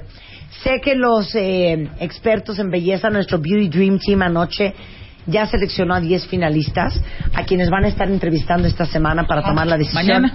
de Mañana, quién va mañana. a ser. Porque ayer estuvieron revisando las fotos, ¿sabes? Era impresionante. Está O todo sea, documentado, además. Hoy vamos a hablarles a las 10 inter- finalistas. Hoy les vamos a hablar a las 10 finalistas para que estén listas y pendientes porque mañana se les va a hacer una evaluación psicológica y una entrevista Una con entrevista con todos cada uno, con cada una. Exactamente. Y el lunes 10, aquí en vivo, vamos a revelar quién es la ganadora del el Divide Extreme Makeover 2014 y a quién la vamos a transformar en 12 semanas, ¿ok? Y aparte, acuérdense que el 14 de febrero lanzamos la convocatoria de Cásate con Marta de Baile por quinto año consecutivo. W Radio, y solo como W Radio lo sabe hacer, les va a regalar la boda entera. ¿Y saben qué? Ya está la luna de miel y se van a morir cuando vean a dónde los voy a Pero mandar. no digas la sorpresa. No voy a decir la sorpresa. Bueno, el tema no es nada bonito. Sí, no. Bienvenido de regreso, Mario Flores. Gracias. Me dice Rebeca, ¿te acuerdas que vino Mario y yo? Mario, Mario, Flores. Mario, Mario. Flores, Mario Flores. Hombre, tremenda historia. Bueno, déjenme decirles que Mario Flores estuvo 20 años esperando la inyección letal. O sea, es un milagro un poco que estés acá. Claro. ¿No? Sí, sí, con- por cierto. 20 años en la cárcel esperando a que te mataran. Así es, Mar. Puede ser bonito o puede ser feo. Le, le podemos sacar el jugo que quisieras compartir con tu audiencia. ¿Y, y, y por qué te lo perdonaron? Por una serie de irregularidades. Lo que cuenta mucho en Estados Unidos es los hechos del caso. Por inicio, ¿no? Que en muchos casos tienen irregularidades y vicios. En el caso mío, ¿qué, lo, qué le complementa a los hechos del caso? Mi comportamiento. En 20 años no tuve un solo pleito dentro de la prisión. Hice la carrera de Derecho. eh, me convertí en un pan- pintor plástico reconocido en España. Y eh, ayudé a muchos compañeros condenados a muerte a obtener su libertad. ¿Pero por qué estabas condenado a muerte? Eh, me acusaron de haber matado al jefe de una pandilla rival cuando yo era joven. eh, estuve involucrado en una pandilla ya. eh, metiéndome en problemas en la pandilla, mis padres deciden alejarme del barrio y de este grupo y me mandan a estudiar a una de las mejores escuelas en Chicago, en donde, curiosamente, Michelle Obama fue mi compañera de escuela y mi tutora. Qué impresionante. Ajá. Sí. Ahorita vamos a entrar con el, el- el doctor José Luis Caballero, eh, que es licenciado en Derecho, al tema de la pena de muerte, que es todo un tema por lo que ha sucedido últimamente. Pero yo te quiero hacer una pregunta. ¿Cómo esperas 20 años a morirte? Eh, lo escuchas o lo escucharon ahorita con la ejecución de Edgar Tamayo, en paz descanse, que ya después de varios años cuando ves que ya no hay salida, pues anhelas la muerte. O sea, dices, pues ya de una vez. ya de hijo, una ya. vez, sí. No me sí, la hagan sí, cansada. Exactamente. Esa postergada, imagínate. Sí, y, y bueno, pues ya estás esperando que venga la, la, la ejecución, la ejecución, y al tener esa actitud, ya no es temerosa la muerte, ya se convierte en tu eh, amiga, ¿no? Pero a ver, a ti, te- en tres ocasiones te lo pospusieron. Sí. ¿Con cuántos días de, de, de, de, de- de- Pues eh, hu- hu- hubieron en esas tres ocasiones, eh, nunca estuve así críticamente cerca de una ejecución. eh, en cuestión de una semana, Sí. días, horas, no porque hay cierta, ciertos procedimientos, ¿no? Pero lo más cercano podría ser un mes, ¡Ih! No, hombre. un mes, O sea, en un mes sí. eh, ya, o Iba a sea, ya iba a suceder, Sí. exactamente. Y te decían, no, ya se pospuso otra vez. No, no, el- lo que pasa aquí es, eh, Marta, estás a, a punto de escuchar tal vez una de las historias más inauditas en la historia de Estados Unidos. ¿Qué me salva la vida? Yo soy tal vez el tercero en ser ejecutado y ya estoy hablando de un mes. Pero el gobernador del estado de Illinois, debido a los 13 condenados a muerte que fueron indultados, exonerados por medio de pruebas de ADN, un, un mes antes de terminar su sexenio co- como gobernador, conmutó todas las penas de muerte. Eso fue lo que me salvó. Entonces, él es el héroe de esta historia, que por cierto te comparto, que está en la cárcel ahorita, lo metieron a la cárcel por haber usur- usurpado y, y por desacato de sus poderes. En Estados Unidos el gobernador de cada estado es el rey soberano de, ese- de esa entidad y puede hacer lo que él quiera. Entonces, en el caso de la pena de muerte en Illinois, eh, decidió conmutor- conmutar la pena de muerte de 167 de nosotros y a cuatro de nosotros nos dejó salir. Y por haber hecho eso, el sistema se, se vuelca en contra de él. El sistema jurídico, eh, la policía, los fiscales. y, y bueno, pues ahorita está en la cárcel. O sea, si el juez, nada más una preguntita, si el juez en el tribunal dice sentenciado, el único que puede revocar eso es el gobernador de cada estado, como lo que pasó con Tamayo, que nada más Exacto. estaban esperando que el gobernador de Texas Así es. concediera el perdón, ¿no? Eso es después de haber agotado los Todos recursos los recursos. estatales y federales, sí. Correcto. Ok, pero fíjate qué cañón. Sí. Y te invito, bueno, Sí. y, y quiero decirles otra cosa. Mario Flores, hoy en día, eh, ya es abogado y es jefe del Departamento de Asistencia Legal a Migrantes en el Estado de México. Así es. Y está con nosotros el doctor José Luis Caballero Ochoa. José Luis es licenciado en Derecho por el TEC de Monterrey, es maestro en Derecho de la Facultad de Derecho de la UNAM y es doctor. O sea, bueno, no tienes llenadera, José Luis. Y es doctor en Derecho por la UNED en España. Tiene un diplomado en Derechos Humanos en proceso de democratización por la Universidad de Chile. Pertenece al Sistema Nacional de Investigadores y es miembro del Consejo de la Comisión de Derechos Humanos del DF. Yo les quiero hacer una pregunta. Anoche que sabía que íbamos a hablar hoy del tema, y es pregunta también para todos ustedes que están oyendo. La pena capital nos suena súper fuerte, ¿no? Que otro ser humano tome en las manos una decisión que en teoría no es de nadie más que de Dios, ¿no?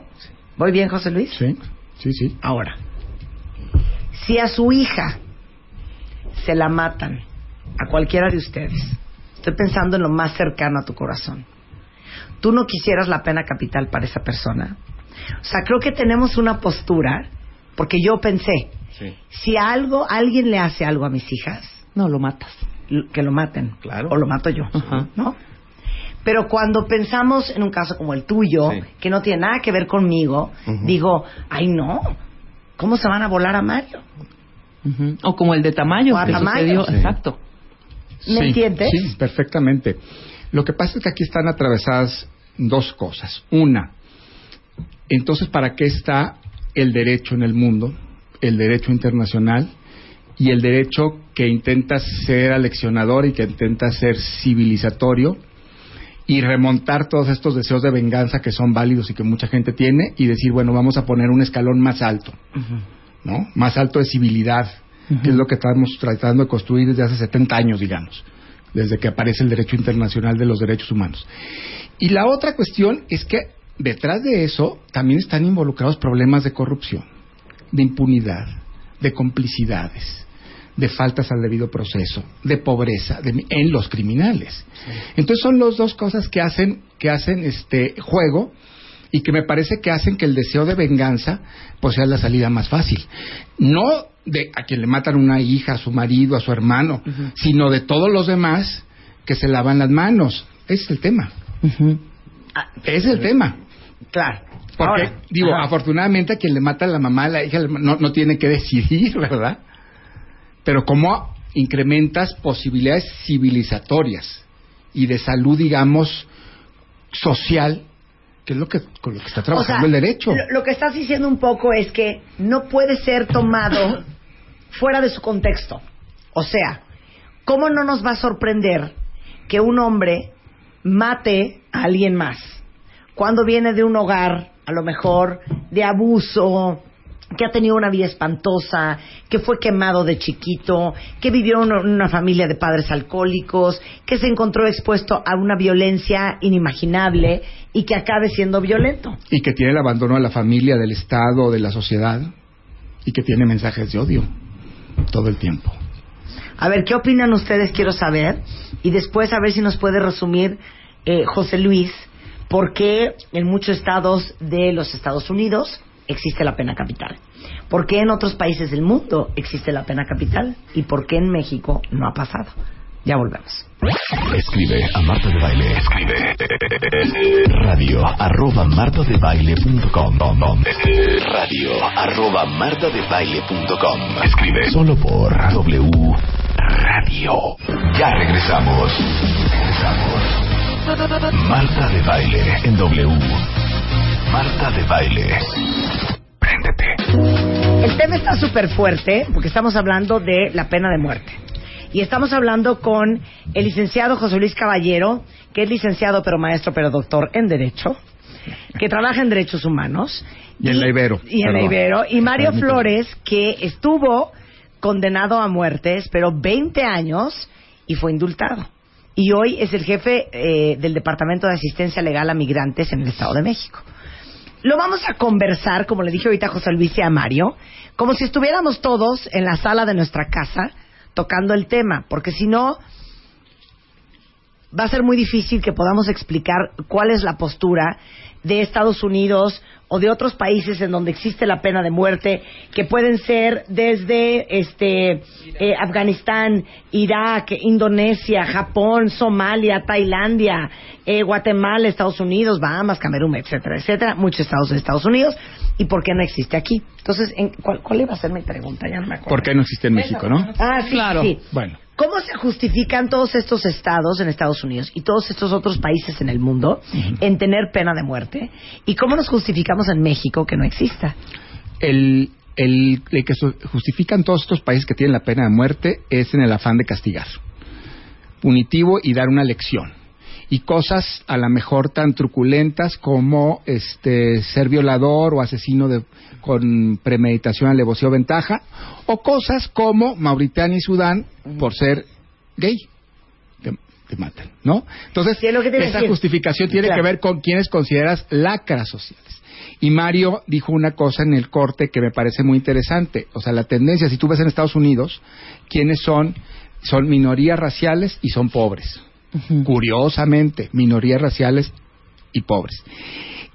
Y en, Estado, y en México, estos países de Europa, por ejemplo, toda Europa tiene cerrada la pena de muerte, o América Latina, la mayoría, dijiste Guatemala, Sí. pero vamos, el 90%, pues están apostando a un modelo de reinserción social y a un modelo que tiene que ver con atender lo que decía yo ahorita, pues lo que el derecho internacional ha ido generando como una especie de, digamos, código común, ¿no? De civilidad, que eso es lo que dijo México, que aparte, pues ya hacía muchos años que no le aplicaba, pero México di- siempre se quiere poner las medallas en el derecho internacional.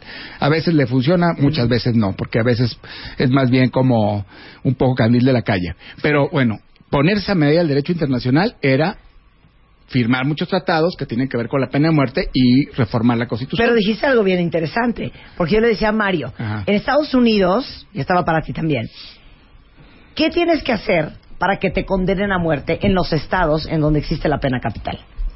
Entonces tuvo que haber sido, Un homicidio acompañado de otro delito. o sea, O sea, violó a una mujer Y luego la en el mató. transcurso de la violación sí, la mató. se robó un coche y aparte Y mató. mató. al fulano. Exactamente. o, o sea- que mates policías o funcionarios de seguridad, bueno, eso está, Eso, ya sí. te, te vas, ¿no? O Ok. Te vas a la menores de muerte. 12 años y Sí, mayores claro. de 65 Claro. años. Ok, por ahí va la cosa. Por ahí va. Dices, bueno, ok, órale, te la compro. Pero oigan esto, y tú aquí me ayudas, José Luis. En Sudán se volaron a lapidazos a una mujer, bueno, de hecho fueron dos, porque fueron infieles. Claro. Esto fue hace dos años, ¿eh? Fue en el Sí, claro. 2012. Eh, a un hongkonés se lo volaron en China, igual hace dos años, por estar traficando droga.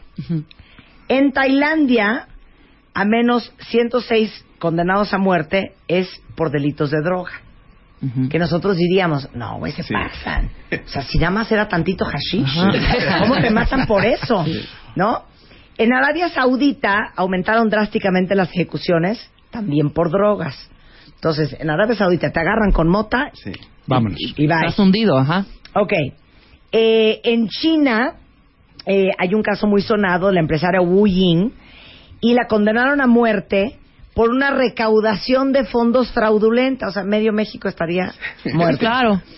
Eh, en Irán, cuatro hombres condenados a muerte en julio del 2013 porque fueron culpables de corrupción y de perturbar el sistema económico del país. Bye. Ujú. Este, una activista sudanesa igual fue detenida en marzo, acusada formalmente en diciembre de socavar el sistema constitucional y trabar una guerra contra el Estado y este y se la volaron en Sudán. Entonces tú dices, es lo que ese país considere una lacra.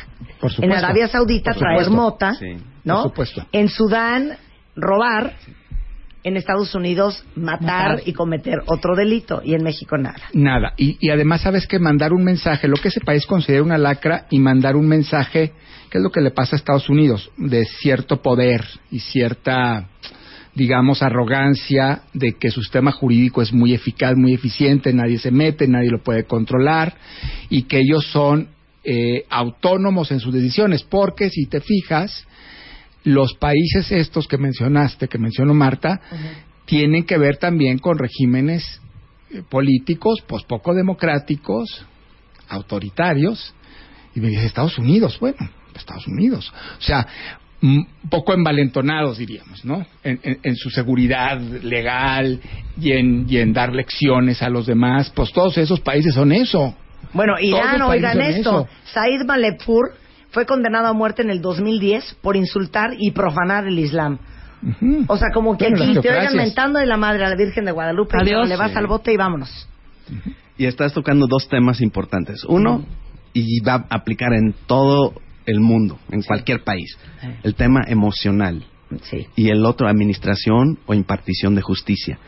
Y lo emocional es la, la gente como tú, como yo, que si nos matan un familiar, pues le exigimos a las autoridades, a un policía, ¿no vas a hacer algo? Claro. y ya le ponemos presión al gobierno para que algo al respecto. Y el gobierno, como tiene la presión de la población, dice, bueno, voy a hacer un castigo ejemplar para que me respeten, porque ya leyeron el príncipe, el príncipe.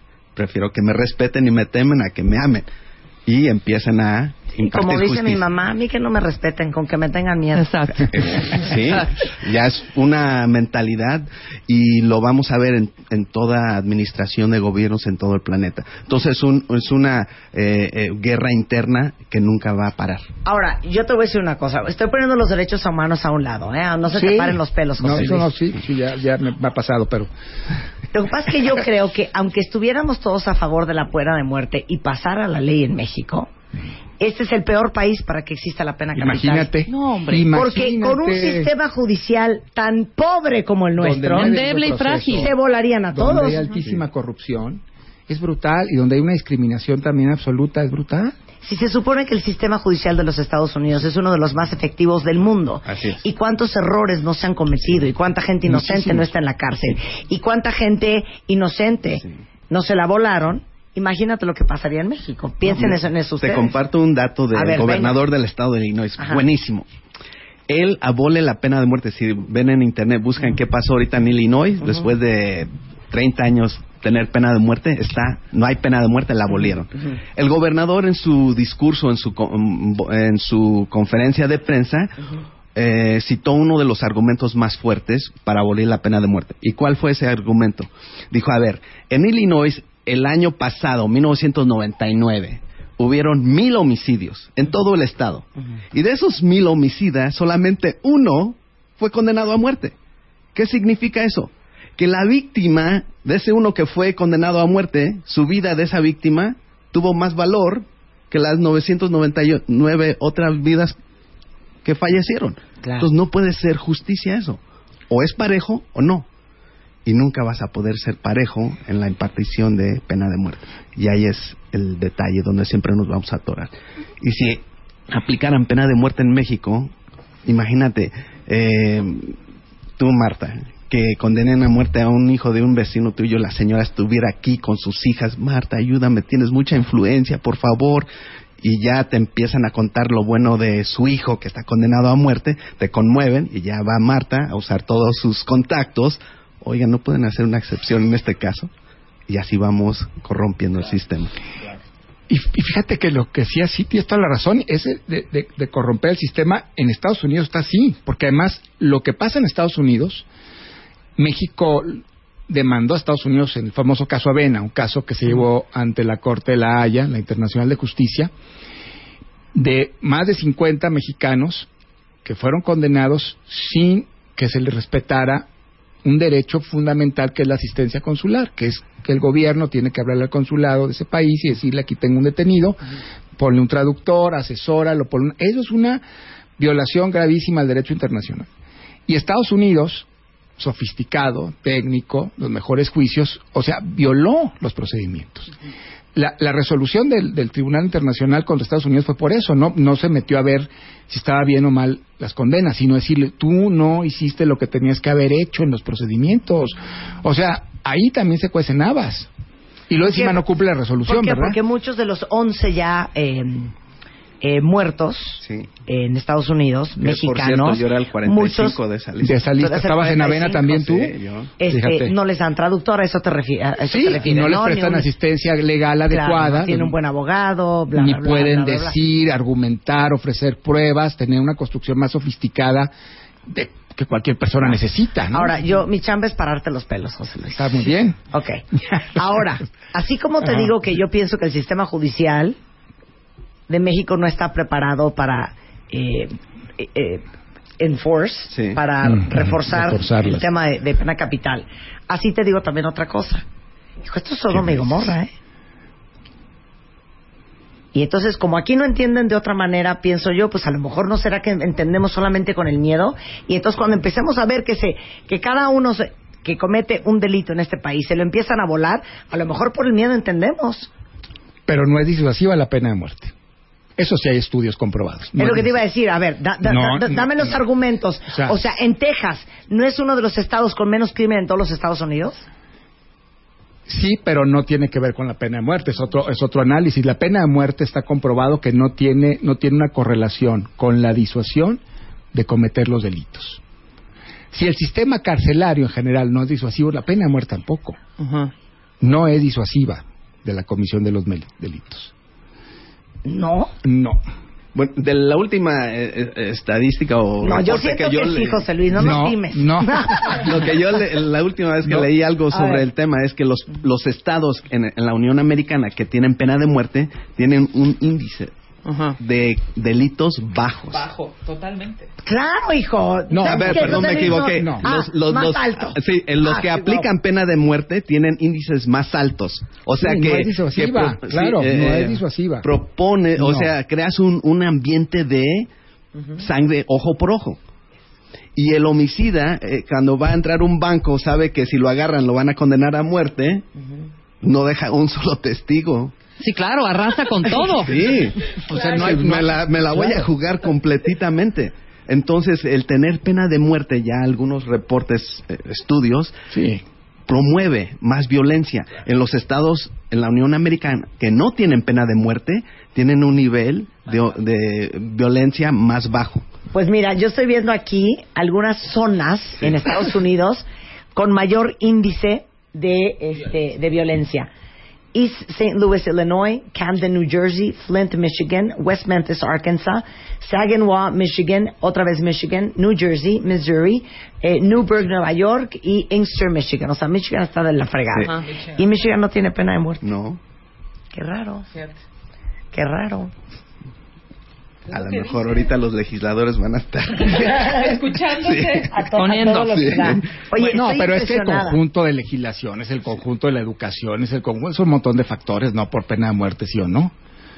¿Tú crees que si este México pusiera otra vez la pena de muerte, que no puede por compromisos internacionales, ya no se puede poner todo el discurso que Ojalá digan que emocionen los los del verde, los a Sí, favor no exacto. es imposible en México porque México ya eh, aparte de reformar internamente tiene compromisos internacionales muy fuertes de hace 30 años en ese Y tema. doctor, difiero, porque llevo nueve años en México. Y he visto homicidios por todos lados. Entonces, en cierto aspecto, dejando al lado lo jurídico, existe pena de muerte, lo vemos en Michoacán. Ah, bueno, bueno, pero Sí, legalmente, sí, sí, legalmente, claro. me refiero, Sí, sí, sí. como una, sen- Digo, como pero, producto de una sí, sentencia. sí, pero la gente, No, bueno, pero, claro, como Michoacán, que estábamos Sí, claro. hablando, es la realidad de la Sí, pena vive de la muerte. pena de muerte todos los días. Voy a tomar... No, pero lo que dice ¿no? José Luis es punto de vista legal. Sí. de que en manos del Estado alguien Sí. muera.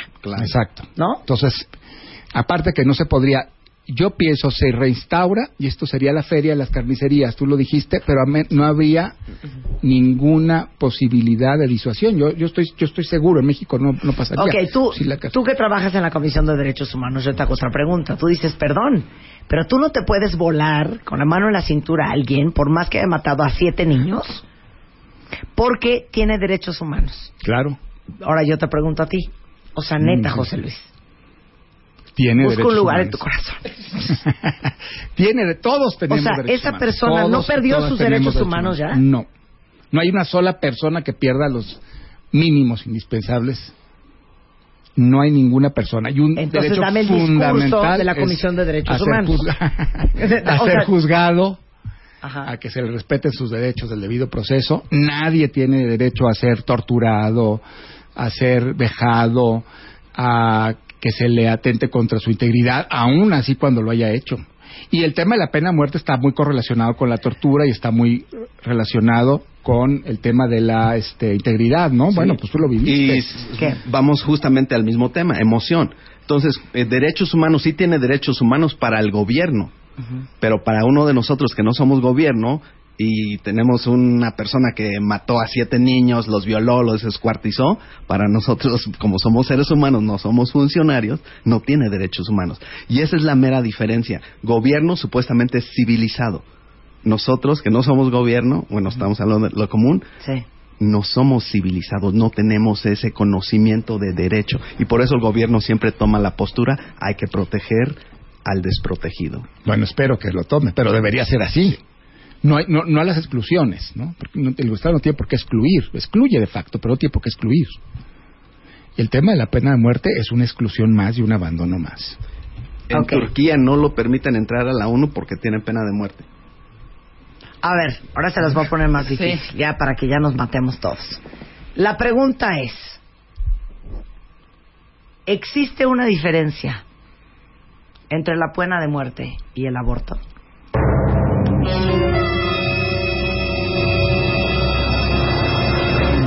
Doctor. Bueno, pues desde mi punto de vista es un tema muy controvertido. Yo, yo pienso que sí. Yo pienso que sí por el debate que está todavía inacabado de dónde empieza la vida como con plenitud de persona desde el momento de la concepción. Y dos, por el debate que está de aun cuando el derecho a la vida del concebido no nacido se ha reconocido, está vinculado a la autonomía de la mujer y al derecho que tiene la mujer a decidir sobre el curso de su embarazo, al menos en las primeras semanas. Es una perspectiva legal, ¿no? que aquí en México ha sido resuelta por las leyes, la Suprema Corte. En ese tema está el foco no tanto en la vida de la- del eh, concebido no nacido, sino en el tema de no criminalizar a la mujer cuando toma una decisión en conciencia, de acuerdo con sus circunstancias, de interrumpir legalmente el embarazo. No tiene que antes ver. De, de- quiero escuchar la opinión de Mario, pero antes de eso, doctor, doctor, doctor en derecho, no, no crean que es médico. Este,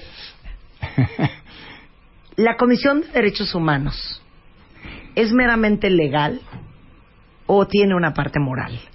No, tiene una parte moral, desde luego. Tiene una parte moral.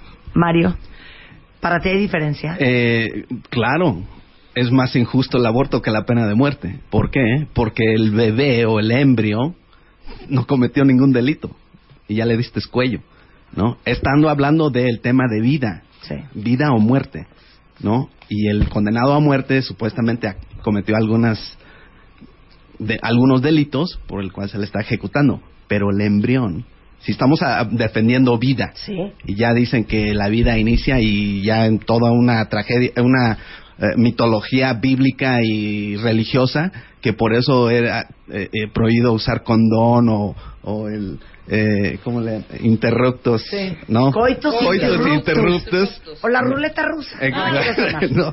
Y bueno, entonces ya es un tema más complejo. Fíjate que hay una cosa que puede ser similar, que tiene que ver con la exclusión. O sea, también curiosamente, en el tema del aborto, a quien se penaliza es a la excluida.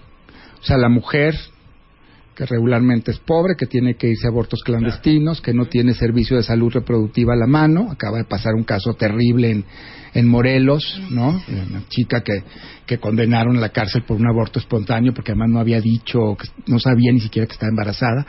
Entonces también la penalización tiene que ver con los excluidos. Y en eso tienen un común denominador. ¿Por qué el Estado pone el arma penal de la cárcel contra la gente que considera una lacra?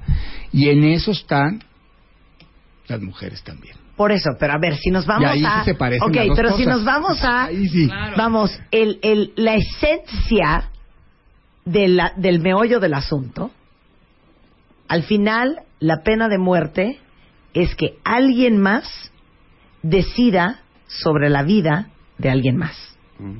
Punto. ¿No? El gobierno decide si tú mereces vivir o no. Y en este caso, igualmente, una persona decide si un embrión, porque, como tú dices, pues depende para ti cuándo sea vida la vida. Y sobre todo de la decisión de la mujer. Ese es el punto. Bueno, mujer, hombre, niño, quimera, es una persona que no es el, el- el- a lo mejor el interesado.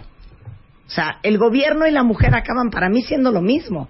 Así como la mujer tiene derecho de decidir quitarle la vida a algo que ya tiene vida, pues el gobierno decide quitarle la vida a lo que ya tiene vida. Obviamente, si todos este, estuviéramos de acuerdo en que la vida empieza en el momento en que el óvulo fecunda el esperma. A ver, doctor. Que ya no está así, que ya no está así, que ya no, bueno, está así. perdón, pero Porque es ridículo que... Ah, no, no, no, no. No es todavía bebé, es bebé hasta Todavía, los tres claro. ¿No? Antes de los tres meses es como una célula, ¿no? Y- y Un detallito. Sí. ¿Cuánto se gasta en México, en el mundo, para eh, medicamentos psicopatri psico la gente Psicotrópicos. que Psicotrópicos. psico o psiquiátricos. Ajá. gente que se quiere suicidar. Ya no quiere vivir en el, hacemos un esfuerzo enorme para animarlo. No mira que la vida es más bonita no te quieras finiquitar tu vida. Entonces hacemos todo ese esfuerzo y campaña para salvar una vida de una persona que está deprimida, que no le ha funcionado nada en la vida, y estamos haciendo este esfuerzo para animarlo, porque está vivo. Y ya es otro factor que se debe de tomar en cuenta con este debate. Sí, y además el debate, ese tema de la vida, antes eh, en la concepción o no, el punto es, otra vez vuelvo a insistir, cómo criminaliza el Estado a las mujeres y cómo esa criminalización no hace o no resulta en mejores políticas de planificación familiar, en mejor salud reproductiva, que eviten el aborto. Ahí está el punto. No en que haya más abortos, sino el chiste es que haya política pública para evitar los abortos, pero con salud reproductiva e información brutal, que es lo que se necesita en este país cada vez más, ¿no? Y, pero ahí, y, y en eso también se tocan. Eso, la criminalización no disuade, ni tampoco en la cárcel a las mujeres que abortan. Entonces el tema, más que verificar si el aborto sí o no, que sí es un tema importante Sí, lo de la sí. vida. No, no lo vamos a debatir no lo va- y- y- y-. Es más importante ver por qué conviene o no conviene que la sanción, otra vez de la lacra descuidada de la mujer en el Estado, sea ahora te vas a la cárcel, ahora te meto una sanción penal. En lugar de atender las responsabilidades que tiene. Y igualmente Ese para el tema de la pena igual. de muerte. Y los dos, está igual Estoy ahí, ¿no? igualmente de acuerdo contigo que eh, la pena capital para alguien no resuelve el problema de fondo. Y el problema No. de fondo son muchas otras cosas que tienen que ver con cultura, con educación, con oportunidades, eh, con derechos humanos, con justicia, con protección a las víctimas, con abuso, con violencia. a la cual están expuestas la gran parte de las personas que están en la cárcel. Otro dato interesante. ¿Pero que tú tuviste una infancia de la fregada o tú qué? No, claro, ¿no? ¿O tú Fue- qué? Fui campeón de clavados, vi a la- una de las mejores es- eh, escuelas preparatorias en Estados Unidos, mi familia, una buena familia. Yo no tuve una... eh, O sea, tú sí no mataste al pandillero. Claro, pero ¿O lo- sí lo no, no, claro No sé. que no. El, error que cometí al llegar mi papá, al llevarnos a, a vivir a esta zona en Chicago, que Ujú. la comunidad mexicana, el Pilsen y Humboldt Park, pues mis amigos con los que crezco son pandilleros, son mis únicos amigos, los primeros amigos. Y es así como me voy involucrando en la actividad de ello. Y mi papá, por esa razón, me saca del barrio, me Sí. lleva a una escuela privada y estoy en los dos mundos y fue el mundo de la pandilla cuando ocurre la guerra entre las pandillas. Eh, En ese año 84, Chicago fue la ciudad más violenta de toda la Unión Americana. Y me, di- me dicen algunos periodistas que volvió a hacerlo hace unos meses. Y debido a eso, porque hubieron como 70 homicidios solamente en la colonia donde yo vivía, de la guerra entre la pandilla. Hay elecciones, el alcalde, el candidato a alcalde demócrata, el primer africano americano postulado, Harold Washington, que falleció, gana en su campaña, promete erradicar el problema, el problema de pandillas. Entonces que a ti te agarraron de chivo expiatorio. Bueno, cuando declara guerra, gana las elecciones, ordena al jefe de la policía que investigara quién eran los líderes. En este momento yo ya soy el más respetado y conocido en la en el barrio porque estoy saliendo en la prensa como el posible Ajá. Y ahora olímpico. Top diver plunges to fourth. Entonces, debido a esta publicidad, pues ya soy famoso con la pandilla y con toda la vecindad. Voy a ir a las Olimpiadas. La policía agarra esa popularidad y la interpreta Para como liderazgo. un- mandar un mensaje. Este es el líder de esta pandilla. Es el gallo. Era el más conocido. ¿Y qué hacen? Ya me tienen clasificado como Bin Laden. Los métodos justifican el final. Y así me achacan falsamente el homicidio del líder de la pandilla rival, utilizando a dos amigos de la misma, amigos míos de la pa- Mira, pandilla. para que la próxima vez que su mamá les diga, fíjate, no me gusta ese amigo. No me le gusta tu amiguito. De veras le No, caso. en 20 años, Marta, mi papá, 20 años que te- tuve que chutarme cuando venía a visitarme, te lo dije. Desde niño detectó estos dos amigos. Te dije que no me gustaban Sí. esos muchachos de los proyectos. Sí, desde niño. Impresionante, ¿no? Cómo tiene la habilidad un papá de, de percibir eso, ¿no? Aguántense, ahorita regresamos. Llama a Marta de Baile. Llama a Marta de Baile. Llama a Marta de Baile. Llama a Marta de Baile. Llama a Marta de Baile. Llama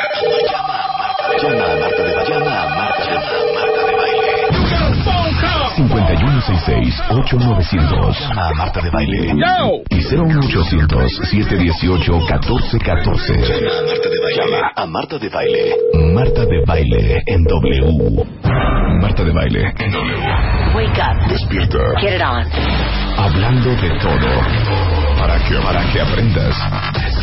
Y nunca pierdas. Despierta. La lección. De baile. Wake up. Despierta. Despierta.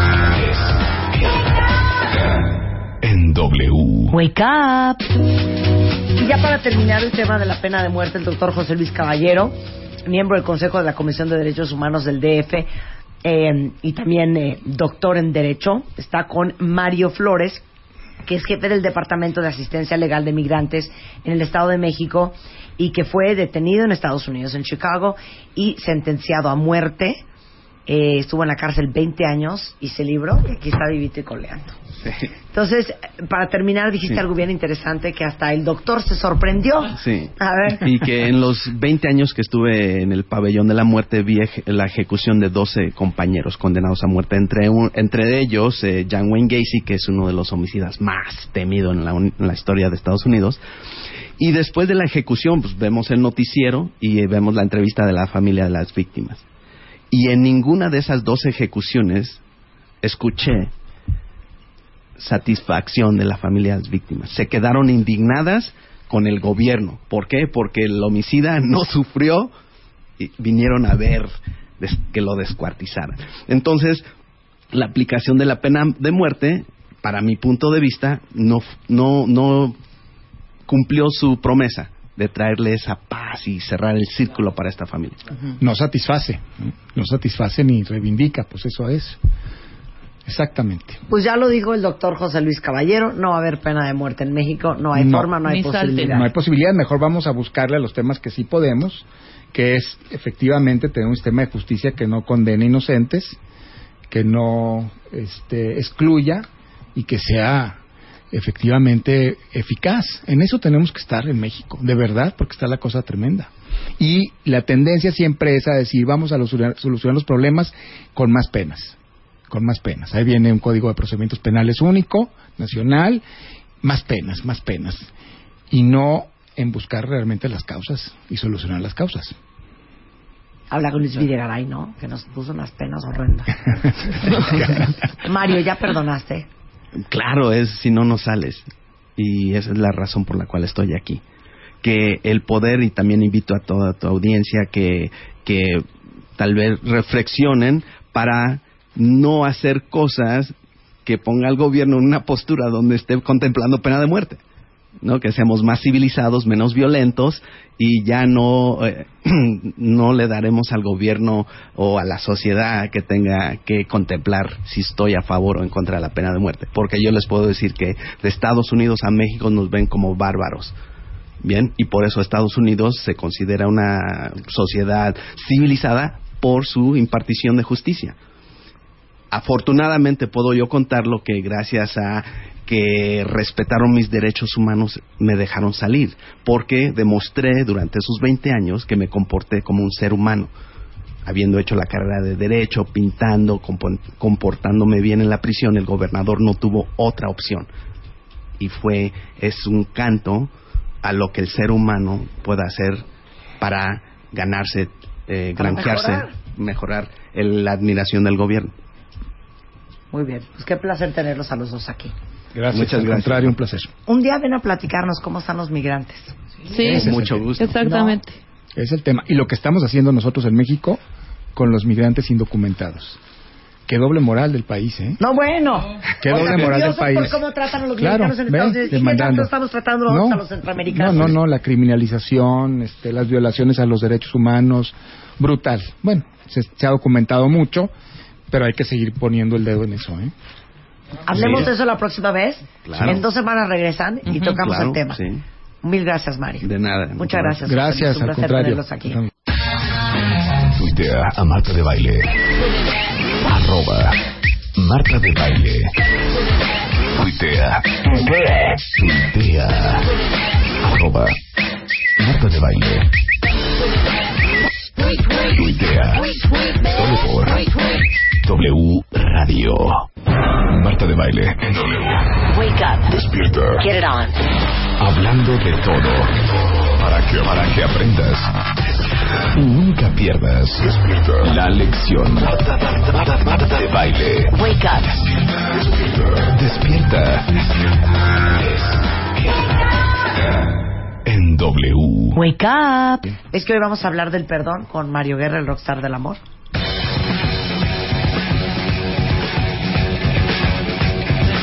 Está un poco ligado con lo que estábamos hablando con Mario y José Luis, Mario.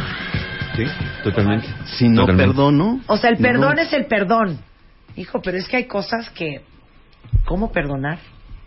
Es que hay que definir, hay cosas que, si tú lo defines como algo imperdonable o algo que tú no puedes perdonar, por definición, para que algo fuera imperdonable, es algo que nadie nunca jamás en ningún tiempo, pasado, presente o futuro, podría perdonar jamás. Sería algo imperdonable.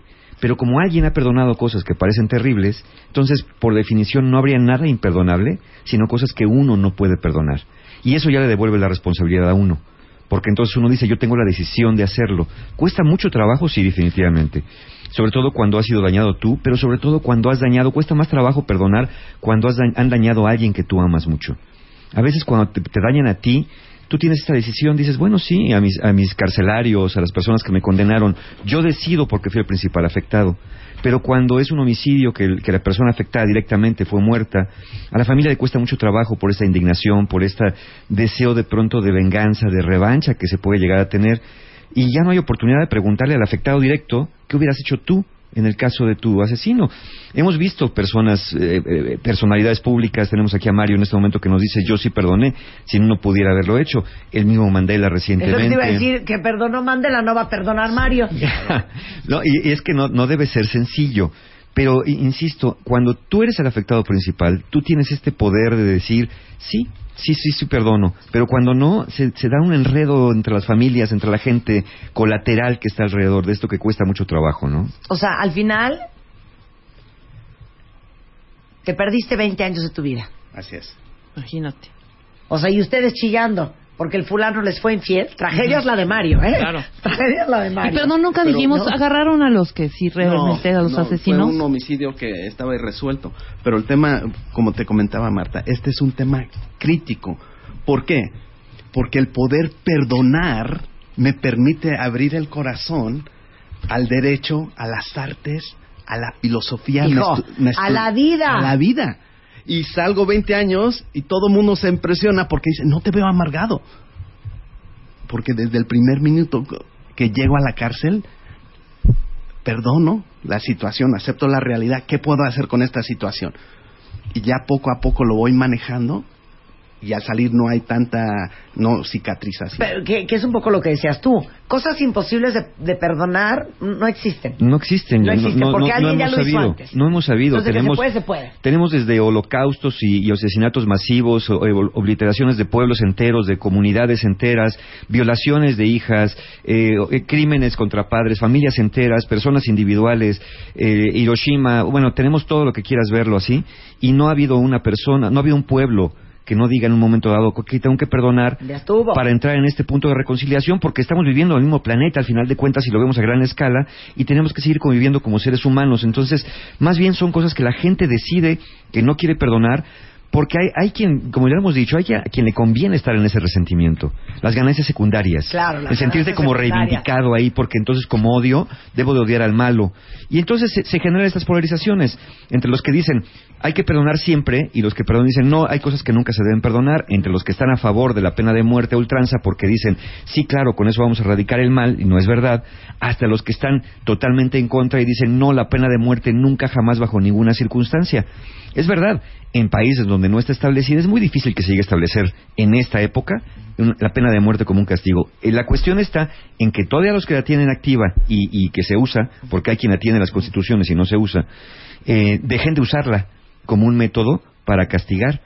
Porque viene esta parte de, de la gente que dice, ¿para qué queremos la pena de muerte? ¿Para un castigo o para ver sufrir al otro? Porque entonces mejor tengámosle en prisión con torturas. Si ese es el chiste. ahí. Sí, torturémoslo. Dejémoslo siempre con heridas abiertas, con llagas, donde siempre estemos poniéndole algunos va a gusanos. dar un infarto al doctor que es de derechos humanos, Sí, Mario, por sí, todas pero- pero digo- Metámosles palillos entre la carne y las uñas. Pero eso sería ¿no? suficiente. Con Tehuacán en la nariz. O aún después de 20 años de esas torturas, las personas dirían, pues sabes que no, yo quería más, fíjate. Quería que lo mantuvieras con vida para que hasta el último día, que hasta que yo me muriera, entonces verlo morir. Ya ya hablaremos de una cosa totalmente deshumanizada, ¿no? Entonces, pe- pero aquí traigo dos supuestos para, para, para las personas que no necesitamos imaginarlos mucho. En la vida real hay más duros que estos. Eh, sobre todo para los que defienden o los que dicen pena de muerte no nunca. Uno ahí dice, si se comprobara más allá de toda duda que una persona convicta mató a tu madre o a tu hijo y que lo hizo con premeditación, alevosía y ventaja, y que solamente hubiera dos opciones, perdón y libertad o culpa y pena de muerte, ¿qué elegirías?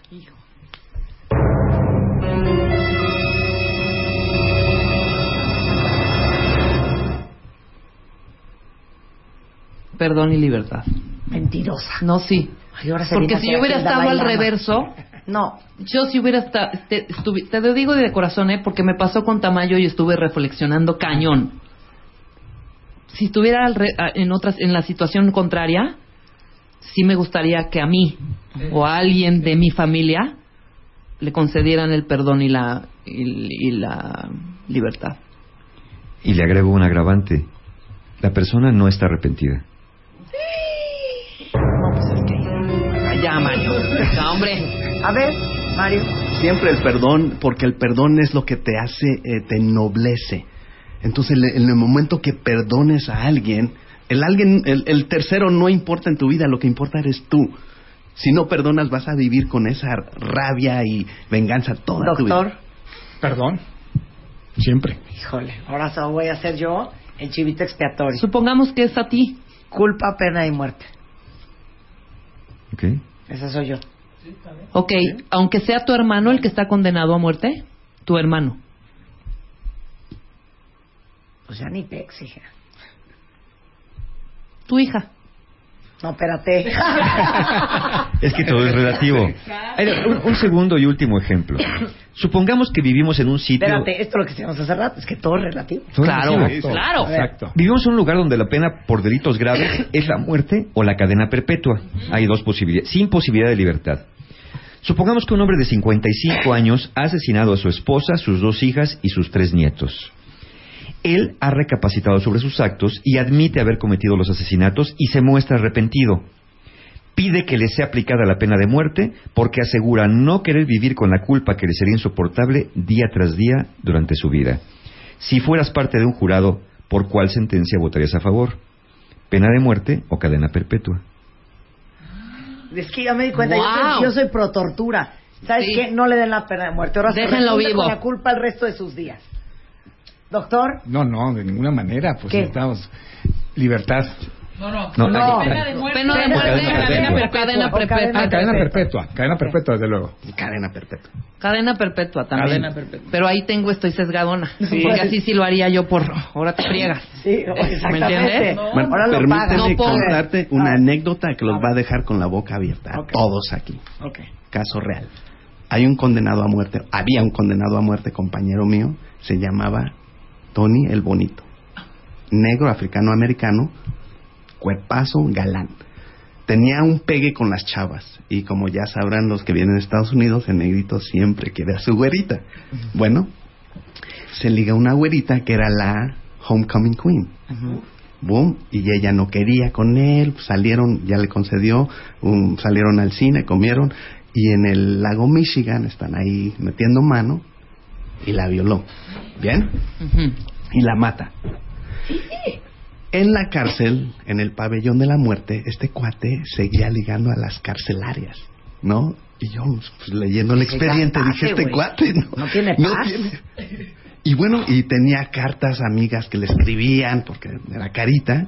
Entonces, pues ya como leyendo su caso, me hago muy amigo de él y resulta se liga a una señora, una güera, que le manda dinero, le manda fotos y él me va enseñando las fotos, ¿no? Un poquito menos vestida, ¿no? Guapa la mujer. Y bueno, se va a casar con ella. Y Tony el Bonito quería que yo fuera el best man, ¿no? Pero como me permiten tener cuatro visitas al mes, dije, mira, mis papás van a venir un fin de semana, elige a otro preso que no sale de su celda, yo voy a estar ahí el día de la boda. Y bueno, como se llenó el Tú cuarto de solapando, ¿eh? Sí. Sí. Pues que soy el abogado, tengo que tener, eh, eh, poner el ejemplo ahí, ¿no? Tolerancia y convivencia. Bueno, entonces, el día de la boda, fui yo el primero que, que sacan del cuarto de visita porque se llenó y yo como llegué primero, me regresaron a mi celda. En la tarde, como a las cinco y media, llega Tony el Bonito, cabizbajo, triste, y yo viéndolo con el espejito ese de plástico que sacan de los barrotes. ¿Qué pasó, Tony el Bonito? Tengo que hablar contigo mañana. Y ya vamos a la biblioteca y en la biblioteca me cuenta lo más sorprendente que jamás he escuchado. No se casó la mujer con él. El día de la boda le da un beso a la mujer y se sale del cu- cuarto de visita y estaba el padre ahí ya a punto de casarlos y le dice la mujer, no me puedo casar contigo. Soy la mamá de la víctima. ¡No! Y lo dejó así, lo mató en vida. Entonces yo te comparto esto porque vi cómo hay otras maneras De vengarte. de vengarte. Y no solamente se vengó de él, el dolor de él fue tan fuerte que lo hizo reflexionar. ¿Qué fue lo que hizo? Le robó el regalo más bonito de esta mujer. Y luego vi una película de Los ojos de Julia o Los silencios de sus ojos, una película argentina, donde un homicida mata. Sí, Sí, algo así. perpetua. Ajá. No, el, el, el, el- el esposo de la mujer tiene al homicida Sí, hace justicia propia. con por sus toda manos. su vida. Le va dando comidita y lo tiene encarcelado y lo está supervisando. Entonces ya la víctima, el homicida, y la víctima del, del, del familiar eternamente cumpliendo una cadena perpetua. Sí, los dos. Que ahí es lo que se busca un poco es el sufrimiento del otro, ¿no? Sí, claro. Que este- recordemos con este tema de la venganza, tenemos necesidad de hacer sufrir al otro para que entienda lo que nosotros sufrimos. Es un mecanismo que está mediado neurológicamente. Si yo me pego o me- alguien me pega, le devuelvo el golpe. Los niños lo hacen. Le pegas, te, te pega para que veas cómo te duele y no lo vuelvas a hacer. En este caso es una necesidad, ¿no? Finalmente de, de querer que el otro entienda cómo es mi dolor y te trato de pensar qué dolor le puedo aplicar para que pueda entender cómo me estoy sintiendo. Claro, hacemos un corte y regresamos, no se vayan. Tuitea a Marta de Baile. Arroba Marta de Baile. Tuitea. Tuitea. Tuitea. Arroba Marta de Baile. Tuitea. Solo por W Radio. Ya regresamos. Regresamos. Marta de Baile en W. Marta de Baile. Préndete.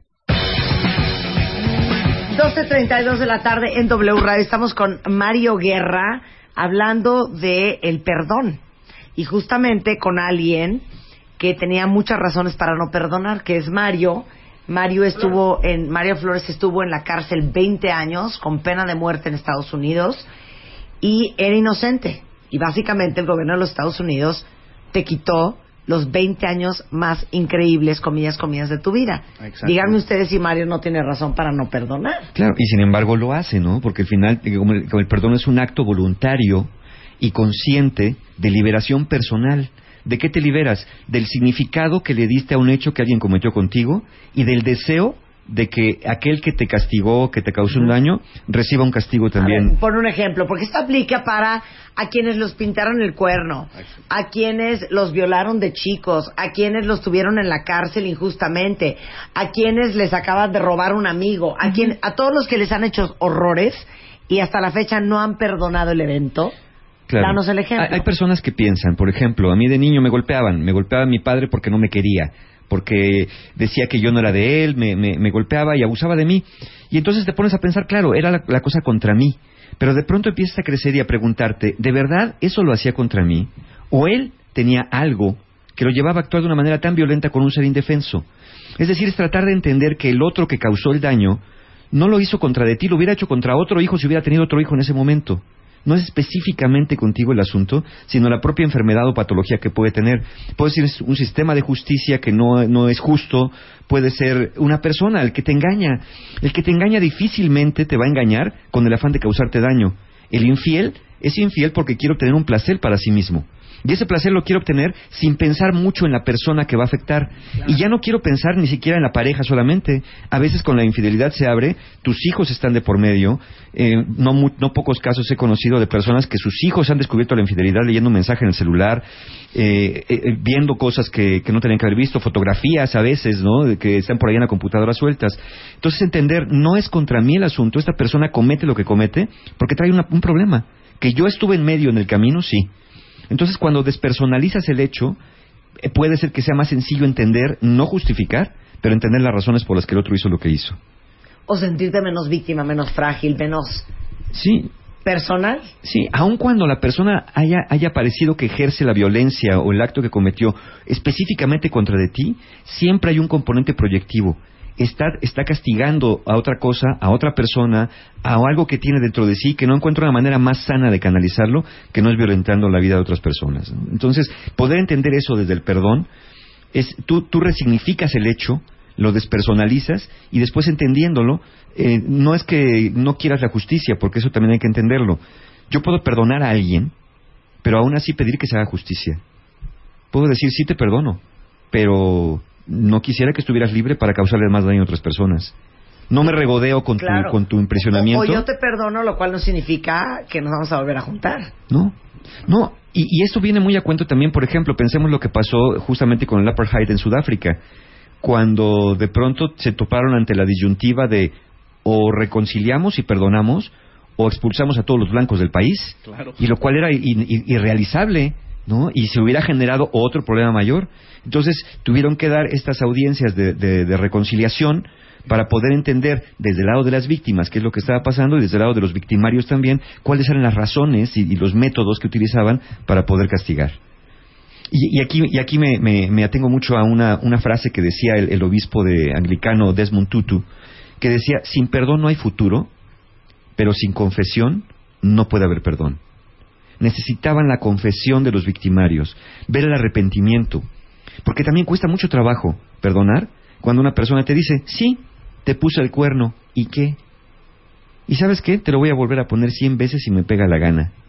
Entonces ahí es cuando dices, espérame, ¿me estás dificultando el tema del perdón? Pero ojo, es bronca de él. Claro, esa es. Es bronca de él. Eso es.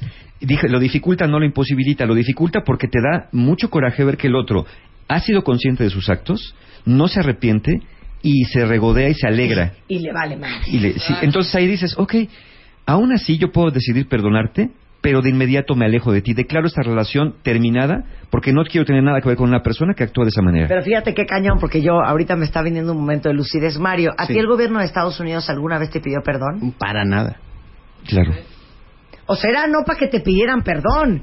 Era para que te pusieran casa, y, Coche, casa yate, chofer y avión, todo. este, coche, chofer y un millón de dólares al año. Claro, y es el, el síntoma del que está hablando aquí. mm, Tu tocayo. mm, Tocayo, sí. sí, porque es una cuestión de tú y yo. Estados Unidos es un gobierno y nunca se va a reducir a reconocer error, porque soy un inmigrante mexicano insignificante. Entonces sería muy alto o muy dificultoso para ellos reconocerse. Bien, pero lo que maneja el- la clave de este tema de perdón es yo. Yo te perdono Estados Unidos para que yo pueda crecer. Yo te perdono Marta por serme infiel para que yo pueda crecer y voy a buscar mi vida por otro lado. Ya, si tú captaste, si no Sí. captaste, si te dio remordimiento, si sientes Sí. me vale madres. Exactamente. Este no es un tema tuyo, es un tema mío. Personal. ¿Qué es El- lo que estás diciendo Claro, ahorita? ahora hay un error bien grande que muchas personas creen que perdonar tiene que ver con olvidar. Y si lo vemos en muchos lugares, por ejemplo aquí en México está el Museo de la Memoria y Tolerancia. Y hablamos de la memoria y tolerancia, no del olvido y tolerancia. Tenemos que tener memoria de lo que pasó para evitar en el futuro que vuelvan a cometerse los mismos errores si lo hablamos dentro de un pueblo, dentro de una sociedad. Y también yo tengo que tener memoria de lo que me pasó para poder encontrar señales para evitar volver a ser lastimado. No sé si confié de más, no sé si en cierto momento vi señales que no quise ver, por este- sobre todo en las parejas, ¿no? Es que como lo amaba, pues este sí me di cuenta de ciertas cosas, pero pensé que iba a cambiar. Pues eh, mira, si no daba muchas señales de cambio, la persona que tiene que ponerse a salvo eres tú. Porque si te pones a salvo tú, igual no tienes que llegar al punto de tener que perdonar nada. Simplemente decir, yo no quiero estar con una persona que me trata así, una persona que me engaña, una persona que me miente y una persona que deliberadamente me está causando un daño, aunque no sea contra mí, porque es lo que sabe hacer. Es decir, yo no tengo por qué vivir en la jaula de los leones. Es más, no tengo ni por qué tener a los leones enjaulados. ¿Yo qué hago metiéndome al territorio de los leones? Lo vemos mucho aquí. De pronto no nos gusta, vamos al campo y no nos gusta que haya bichos. Ay, hay bichos, hay una araña, qué horror, mátala. A ver, ¿por qué? El que se fue a meter fuiste tú.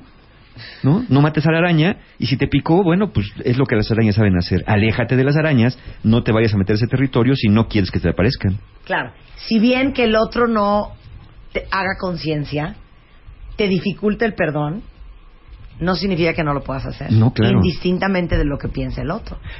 Hace dos semanas fui a ver una película, ¿se puede hablar? Sí. Blue Jasmine. Ah, sí.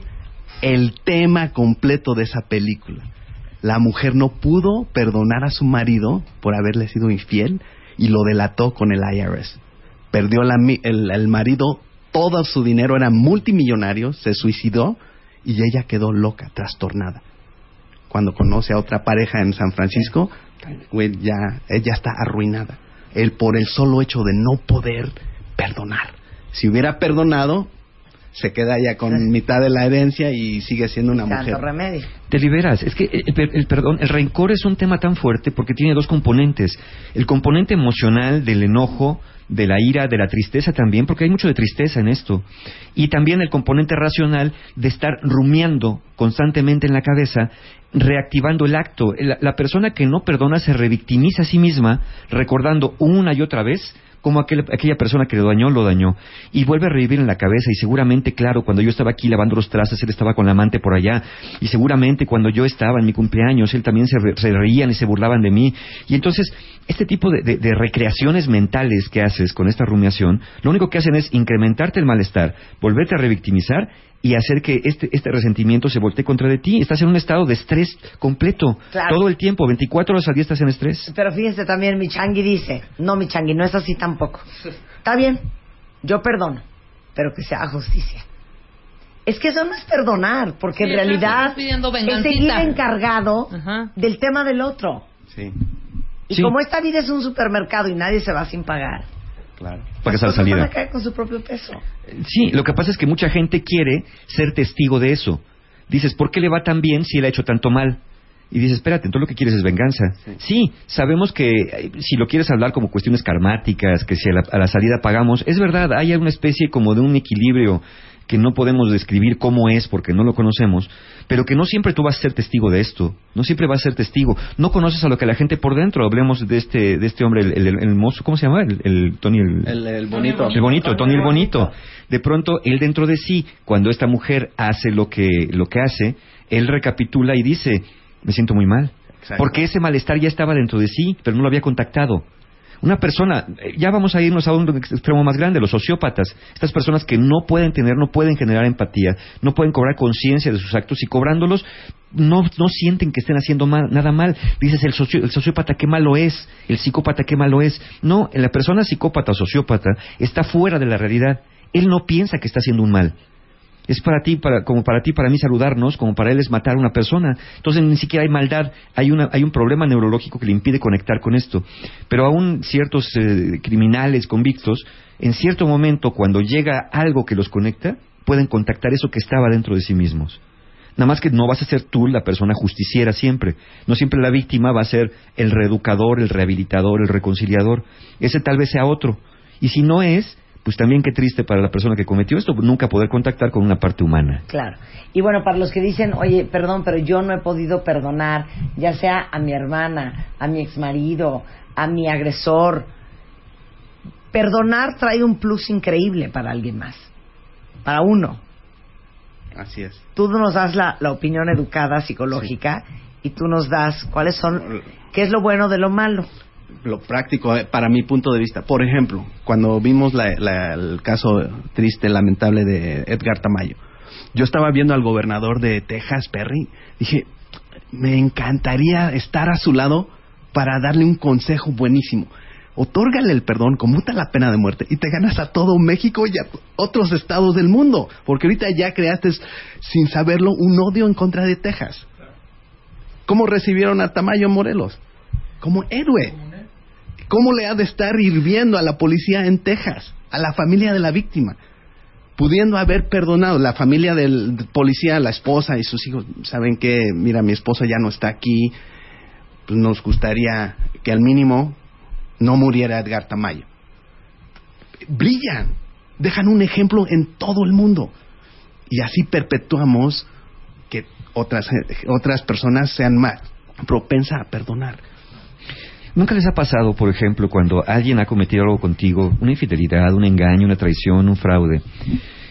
Te vas a dormir en la noche, te cuesta mucho trabajo dormir, y cuando por fin consigas el sueño después de rato de estar rumiando y dando vueltas en la cabeza, el primer pensamiento que tienes en la mañana es, todo fue un sueño. Y esa sensación de libertad, de pensar que fue un sueño que te dura unos pocos segundos, se ve aplastada después por la realidad. No, no fue un sueño y vuelves a odiar otra vez. Sí, claro. ¿no? Entonces, es- esos momentos entre que te estás despertando y que cobras conciencia que no fue un sueño y te revive el odio, ese momento que sientes de ojalá que haya sido un sueño, es ese mismo momento de libertad que puedes experimentar si dices, no voy a cambiar los hechos, no voy a devolver a la vida ni voy a hacer que me hayas desengañado.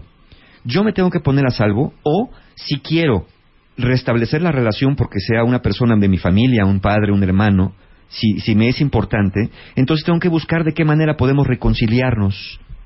Pero, insisto, lo primero es ponerse a salvo de volver a ser lastimado. Pero del último que te estás poniendo a salvo es de ti mismo. Porque tú, en tu cabeza, vives el hecho una y otra y otra vez cada mañana. Entonces, esta libertad, esta paz que puedes sentir, no se compara con nada, no la vas a encontrar en ninguna parte, ni en la venganza, ni en el ojo por ojo. ¿Cuánta gente hay que no le pone el cuerno? Como me puso el cuerno, yo hoy se lo pongo. Y entonces, lejos de sentirte bien, haces algo que tú no ibas a hacer. Porque si sí lo ibas a hacer de todos modos, entonces tampoco critiques al otro. Si nomás estabas esperando la oportunidad para brincar también tú hacia esa área, ¿no? A ver, ¿y qué opinan de esta postura del Kabbalah que dice que la verdadera felicidad es cuando te das cuenta que en realidad no tienes nada que perdonarle a nadie? ¿Por qué? Porque todo lo que has vivido en tu vida es justamente lo que tienes que vivir para convertirte en quien te tienes que convertir. Yo creo, yo estoy muy de acuerdo. Yo, de hecho, ahora que, que ya este, ya entregué mi libro, ya nomás estoy esperando, creo que en mayo sale ya. Cuando hablo del tema del perdón en la pareja, eh, les, les doy una definición muy mía del perdón, y es la que acabo de decir. Es un acto voluntario y consciente de liberación personal del significado ofensivo. Cuando le quito el significado ofensivo doloroso al acto, ya no tengo que perdonar.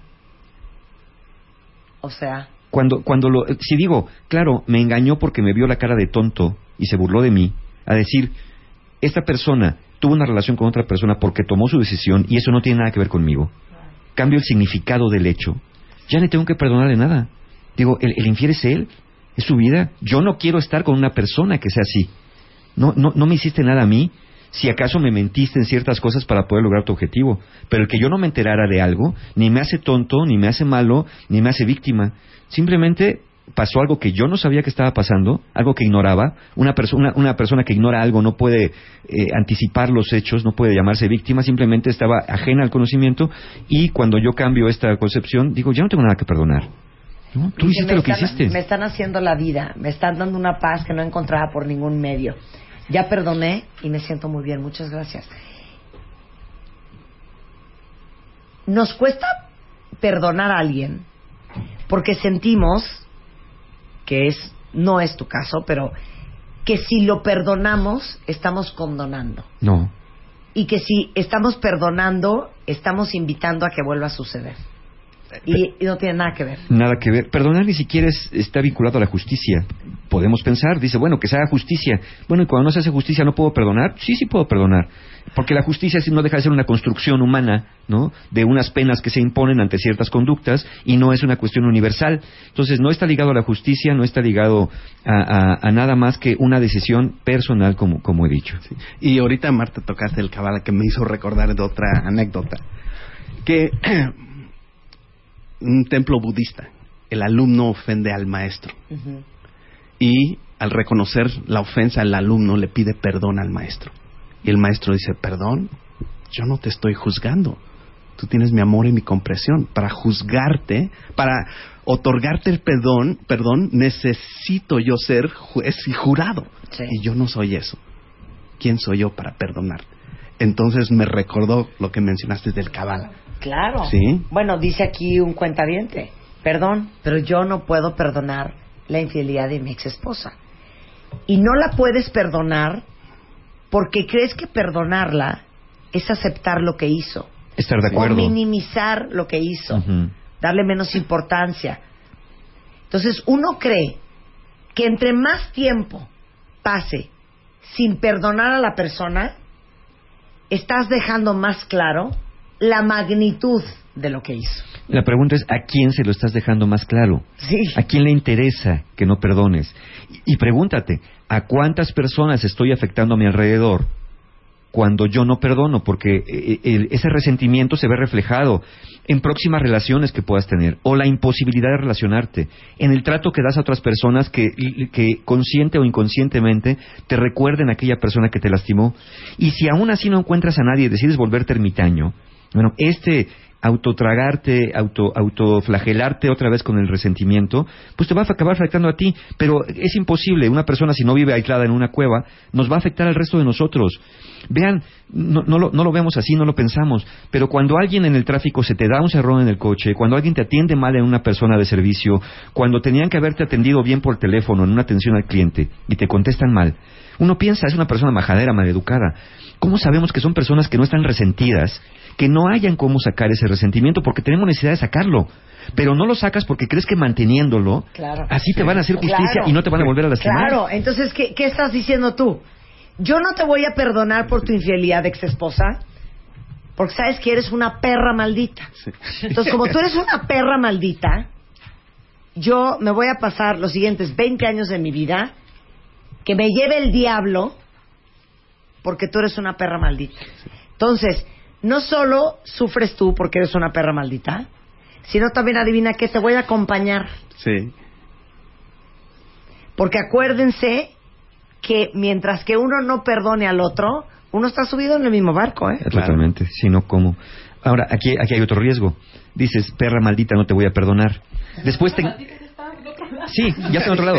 Pero te encargas de decirles a tus hijos Sí. que esa mamá que tienen es una perra maldita. Y te encargas de decir al mundo, y espérame, ¿quién te autorizó a ti, quien quiera que seas, quien quiera que escuche esto, que venga con este concepto, a, a- revelar, según tú, la verdad de la vida? El que tú pienses que una persona de tal manera no la convierte en eso. Porque seguramente alguien no piensa eso de esa persona. Claro. Para empezar, el amante. Para empezar, por ejemplo, sus hijos. ¿Cómo se van a sentir tus hijos cuando tú, su padre, les habla mal de su madre y, y- y- y tienen que dividir lealtades? ¿A quién le creo? No, no, no es una perra maldita. Lo que te hizo no te gustó y eso te hace decir eso. Pero es una persona que puede estar dañada emocionalmente, que puede estar dañada psicológicamente o simplemente que tomó una muy mala decisión y eso no lo convierte en lo que tú dices que es. Entonces, pre- pregúntate, ¿qué elementos tengo para pensarlo y de qué me sirve sostenerlo a mí? Claro. ¿De qué me está sirviendo esto? Porque para algo final- te sirve. Ella es la perra maldita. Y no deberías de ser tú el perro maldito porque no lo perdonas. Porque no, la perdonas. Entonces tú eres el perro atropellado, ¿o ¿quién eres tú? Eh, Exacto, otro perro, Sí. de otro estilo. Pues sí, porque tú alguna vez Pero ese es el elegiste a esa persona. La bronca es de la otra persona. Si no se dio cuenta, si no le cayó el 20, si no hizo conciencia, si le vale un madre, si no le dio culpa, si no le dio remordimiento, esa es su bronca. Esa es la persona con la que esa persona va a tener que vivir. ¿Con qué persona estás viviendo tú? Sí. Sí, porque tú dices, bueno, yo ya no quiero estar con esa persona que me lastima, pero ¿con quién te vas tú a la casa? Te vas contigo mismo. Y se va a ver reflejado en el, en el hombre, porque si yo me imaginé ahorita, en- cuando hizo su comentario, yo ya me empecé a imaginar su conversación con otra mujer o en fiestas. Y yo como persona dije, me voy a ir al otro lado. Este cuarto Claro. nada más a la paz hablando güey de esta- mal. ¿No? Entonces ya afectó él, Si todo tomamos- su entorno de él. Si tomamos un dato, por cierto, el doctor Robert Neymeyer de la Universidad de Memphis hizo un estudio alguna vez de cómo afectaba algo que pasaba con una persona en su entorno, a cuántas personas. Él hablaba específicamente de la muerte de alguien, en, en cuántas personas afectaba, pero podíamos traspolarlo hacia, hacia otros actos. Él decía que cuando algo sucede con una persona, desde las personas más directas hasta las más lejanas, se puede afectar la vida de 121 personas más. Por ejemplo, cuando alguien muere, ¡Qué cañón! 121 personas, porque son los más directos, pero eso los que los que entran en contacto, los compañeros de la escuela, los amigos, los compañeros del A ver trabajo. otra vez cómo es.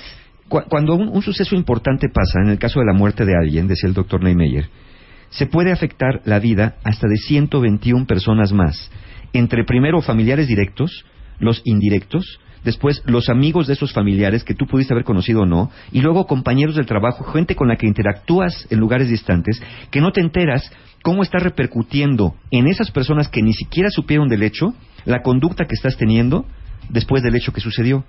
O sea, es una derrama. Sí, Una es, derrama. una- es una derrama, es como la humedad, se va colando, se va colando. Claro, no, no, no da la vuelta al mundo, al menos desde estos estudios que hace el doctor Neymeyer, pero sí sabemos que son bastantes más personas que las que creemos. Piensas que nada más el afectado eres tú, dices, déjame seguir odiando porque el odio es mío y no le hace, no le hace daño a nadie. Sí, sí nos hace daño al resto de nosotros cuando leemos estas cosas. A tus, hasta tus compañeros de trabajo. Por les hace supuesto, daño. no puedes no, porque esto está mediado neurológicamente. Es, es- es imposible contenerte y decir odio nada más hacia adentro. Lo que no se dice se actúa, recordémoslo. Entonces vas contagiando a otras personas de esto. Las otras personas no saben qué es, pero ya generas otro conflicto, porque tú tratas mal a alguien porque estás resentido con tu mujer que dices que es una perra maldita. Trataste mal a, una- a un subordinado y ese subordinado dice, mi jefe es un perro maldito porque me trató mal. Entonces yo estoy enojado yo con mi mujer y me dice, ¿qué te pasó? Y yo le digo, no me estés molestando, perra maldita. claro. Sí, y todo empezó Y entonces, espérate, no, no. Y entonces de repente llegan, Ma, podemos comernos un... ¡Cállate! Perrita- sí. Exacto. Perritos malditos, claro. Y ese va con el niño y le dice al otro niño. Y entonces el niño llega al colegio y bulea a sus amigos. Claro, Sí, claro. no, de verdad. Así es la cadena. No- no Bueno, es una exageración. Hay un dicho divino. Hurt people, hurt, Hurt people. people. Claro. La gente lastimada Sí. lastima gente. Sí. Entonces, ¿por qué no empezar? Digo, ya sé que hay gente que dice a mí que me importa la humanidad y no deberían decirlo porque somos parte de la humanidad. Estamos, es como escupir al cielo cuando dices, e- ese es un gran problema que ocurre en la sociedad. Dices, como a mí no me está pasando nada, a mí no me importa lo que le pasa al de junto. El de junto piensa lo mismo. Y entonces por eso a veces el crimen, el, el- el- llamémosle así, el mal, se ronda por nuestras casas porque siempre estamos con la puerta cerrada. Sabemos, por ejemplo, que en las ciudades donde se quiere mejorar la seguridad, el empezar a poner rejas, alarmas, cámaras en tu casa y tú no salir, genera más delincuencia porque no hay esta red que se tiende en una ciudad segura, donde todos estamos conectados y yo estoy cuidando a mi vecino. Alguien dice, mira, le están robando el coche al vecino, pues mejor métete para que no nos vayan a ver, ¿no? Al al fin que a mí no me está pasando. Entonces, cuando a ti te pase, vas a preguntar, ¿por qué nadie me avisó? Bueno, porque todo el mundo estaba en lo suyo. Entonces, caer en esta individualidad, llamémosle individualismo, pensando que estamos siendo protegidos porque nos cuidamos solamente a nosotros, es estar siendo una bomba de tiempo. Sí, sí nos debe de importar cómo está el otro. Antes, le- eh, por ejemplo, cuando antes, antes moría alguien, te vestías de negro y era el proceso de duelo. ¿Para qué? Para que la gente supiera lo que estabas pasando, para que pudieran validarte y conectar contigo. ¿No? Hoy decimos, ay, mira, aquel de la pena de muerte en Estados Unidos, bueno, pues algo ha de haber hecho, pues allá él, qué bueno que aquí no hay. No, qué bueno que aquí no hay, pero no porque aquí no haya, no debemos preocuparnos porque en otros lugares haya y se estén cometiendo también injusticias, ¿no? Y no faltará quien diga, Mario, pero aquí, ¿para qué volteamos afuera? Aquí en nuestro México, pues sí, pero aquí tampoco estamos haciendo gran cosa por cambiar nosotros como personas. El gobierno no va a venir a solucionarnos los problemas, que son problemas humanos, que son los problemas de la humanidad, de- del buen corazón, del perdón. Es- eso no, no, no estamos esperando que el gobierno venga y nos dé, como dicen por ahí, nos dé el pan en la boca. Tenemos que hacernos cargo también nosotros de lo que nos toca. Tenemos que hacernos cargo de esto y, y andar viviendo con resentimiento no es estarnos haciendo cargo de la vida. ¿Hay curso? Hay curso, tenemos claro que sí. Justamente, precisamente tenemos este taller para parejas hablando del perdón, que es un tema que tocamos ahí. Bueno, primero gracias a los que estuvieron el sábado en el taller Conciencia para Amar. Un placer estar con ellos en este taller de solteros. El taller El Viaje del Héroe ya se agotaron los lugares ayer, está cerrado, pero tenemos lugares disponibles para Conciencia para Amar, el taller de solteros primero de marzo y la ciencia y el arte de ser pareja el sábado 8 de marzo, justamente en el de parejas para que vayan con su pareja y empecemos a hablar del perdón en cortito, ¿no? Unos con otros. Toda la información la encuentran en encuentrohumano.com o mándenos un correo a talleres@encuentrohumano.com. Gracias, Mario. Muchas gracias. Gracias, Acuérdense, Tocayo. alguien tiene que ser mejor persona. Claro. Y que esa persona sea- sean ustedes. No esperes que sea el otro Mis primero. que yo adoro. Mario, un Sí. placer tenerte aquí. Gracias, igualmente. Otra vez contigo. bienvenido a Regreso a la Vida. Muchas gracias. ¿Hace cuánto saliste? Mm, nueve años. Ah, ya. Ya, ya estás. Ya, ya estoy. Oye, este, hacemos el programa de migración. Claro. ¿Late? Seguro. Hacemos una pausa regresando. Fernanda Tapia en www en W Radio. Una no se vayan. aquí para allá. Nosotros nos vemos mañana en punto de las 10. Adiós.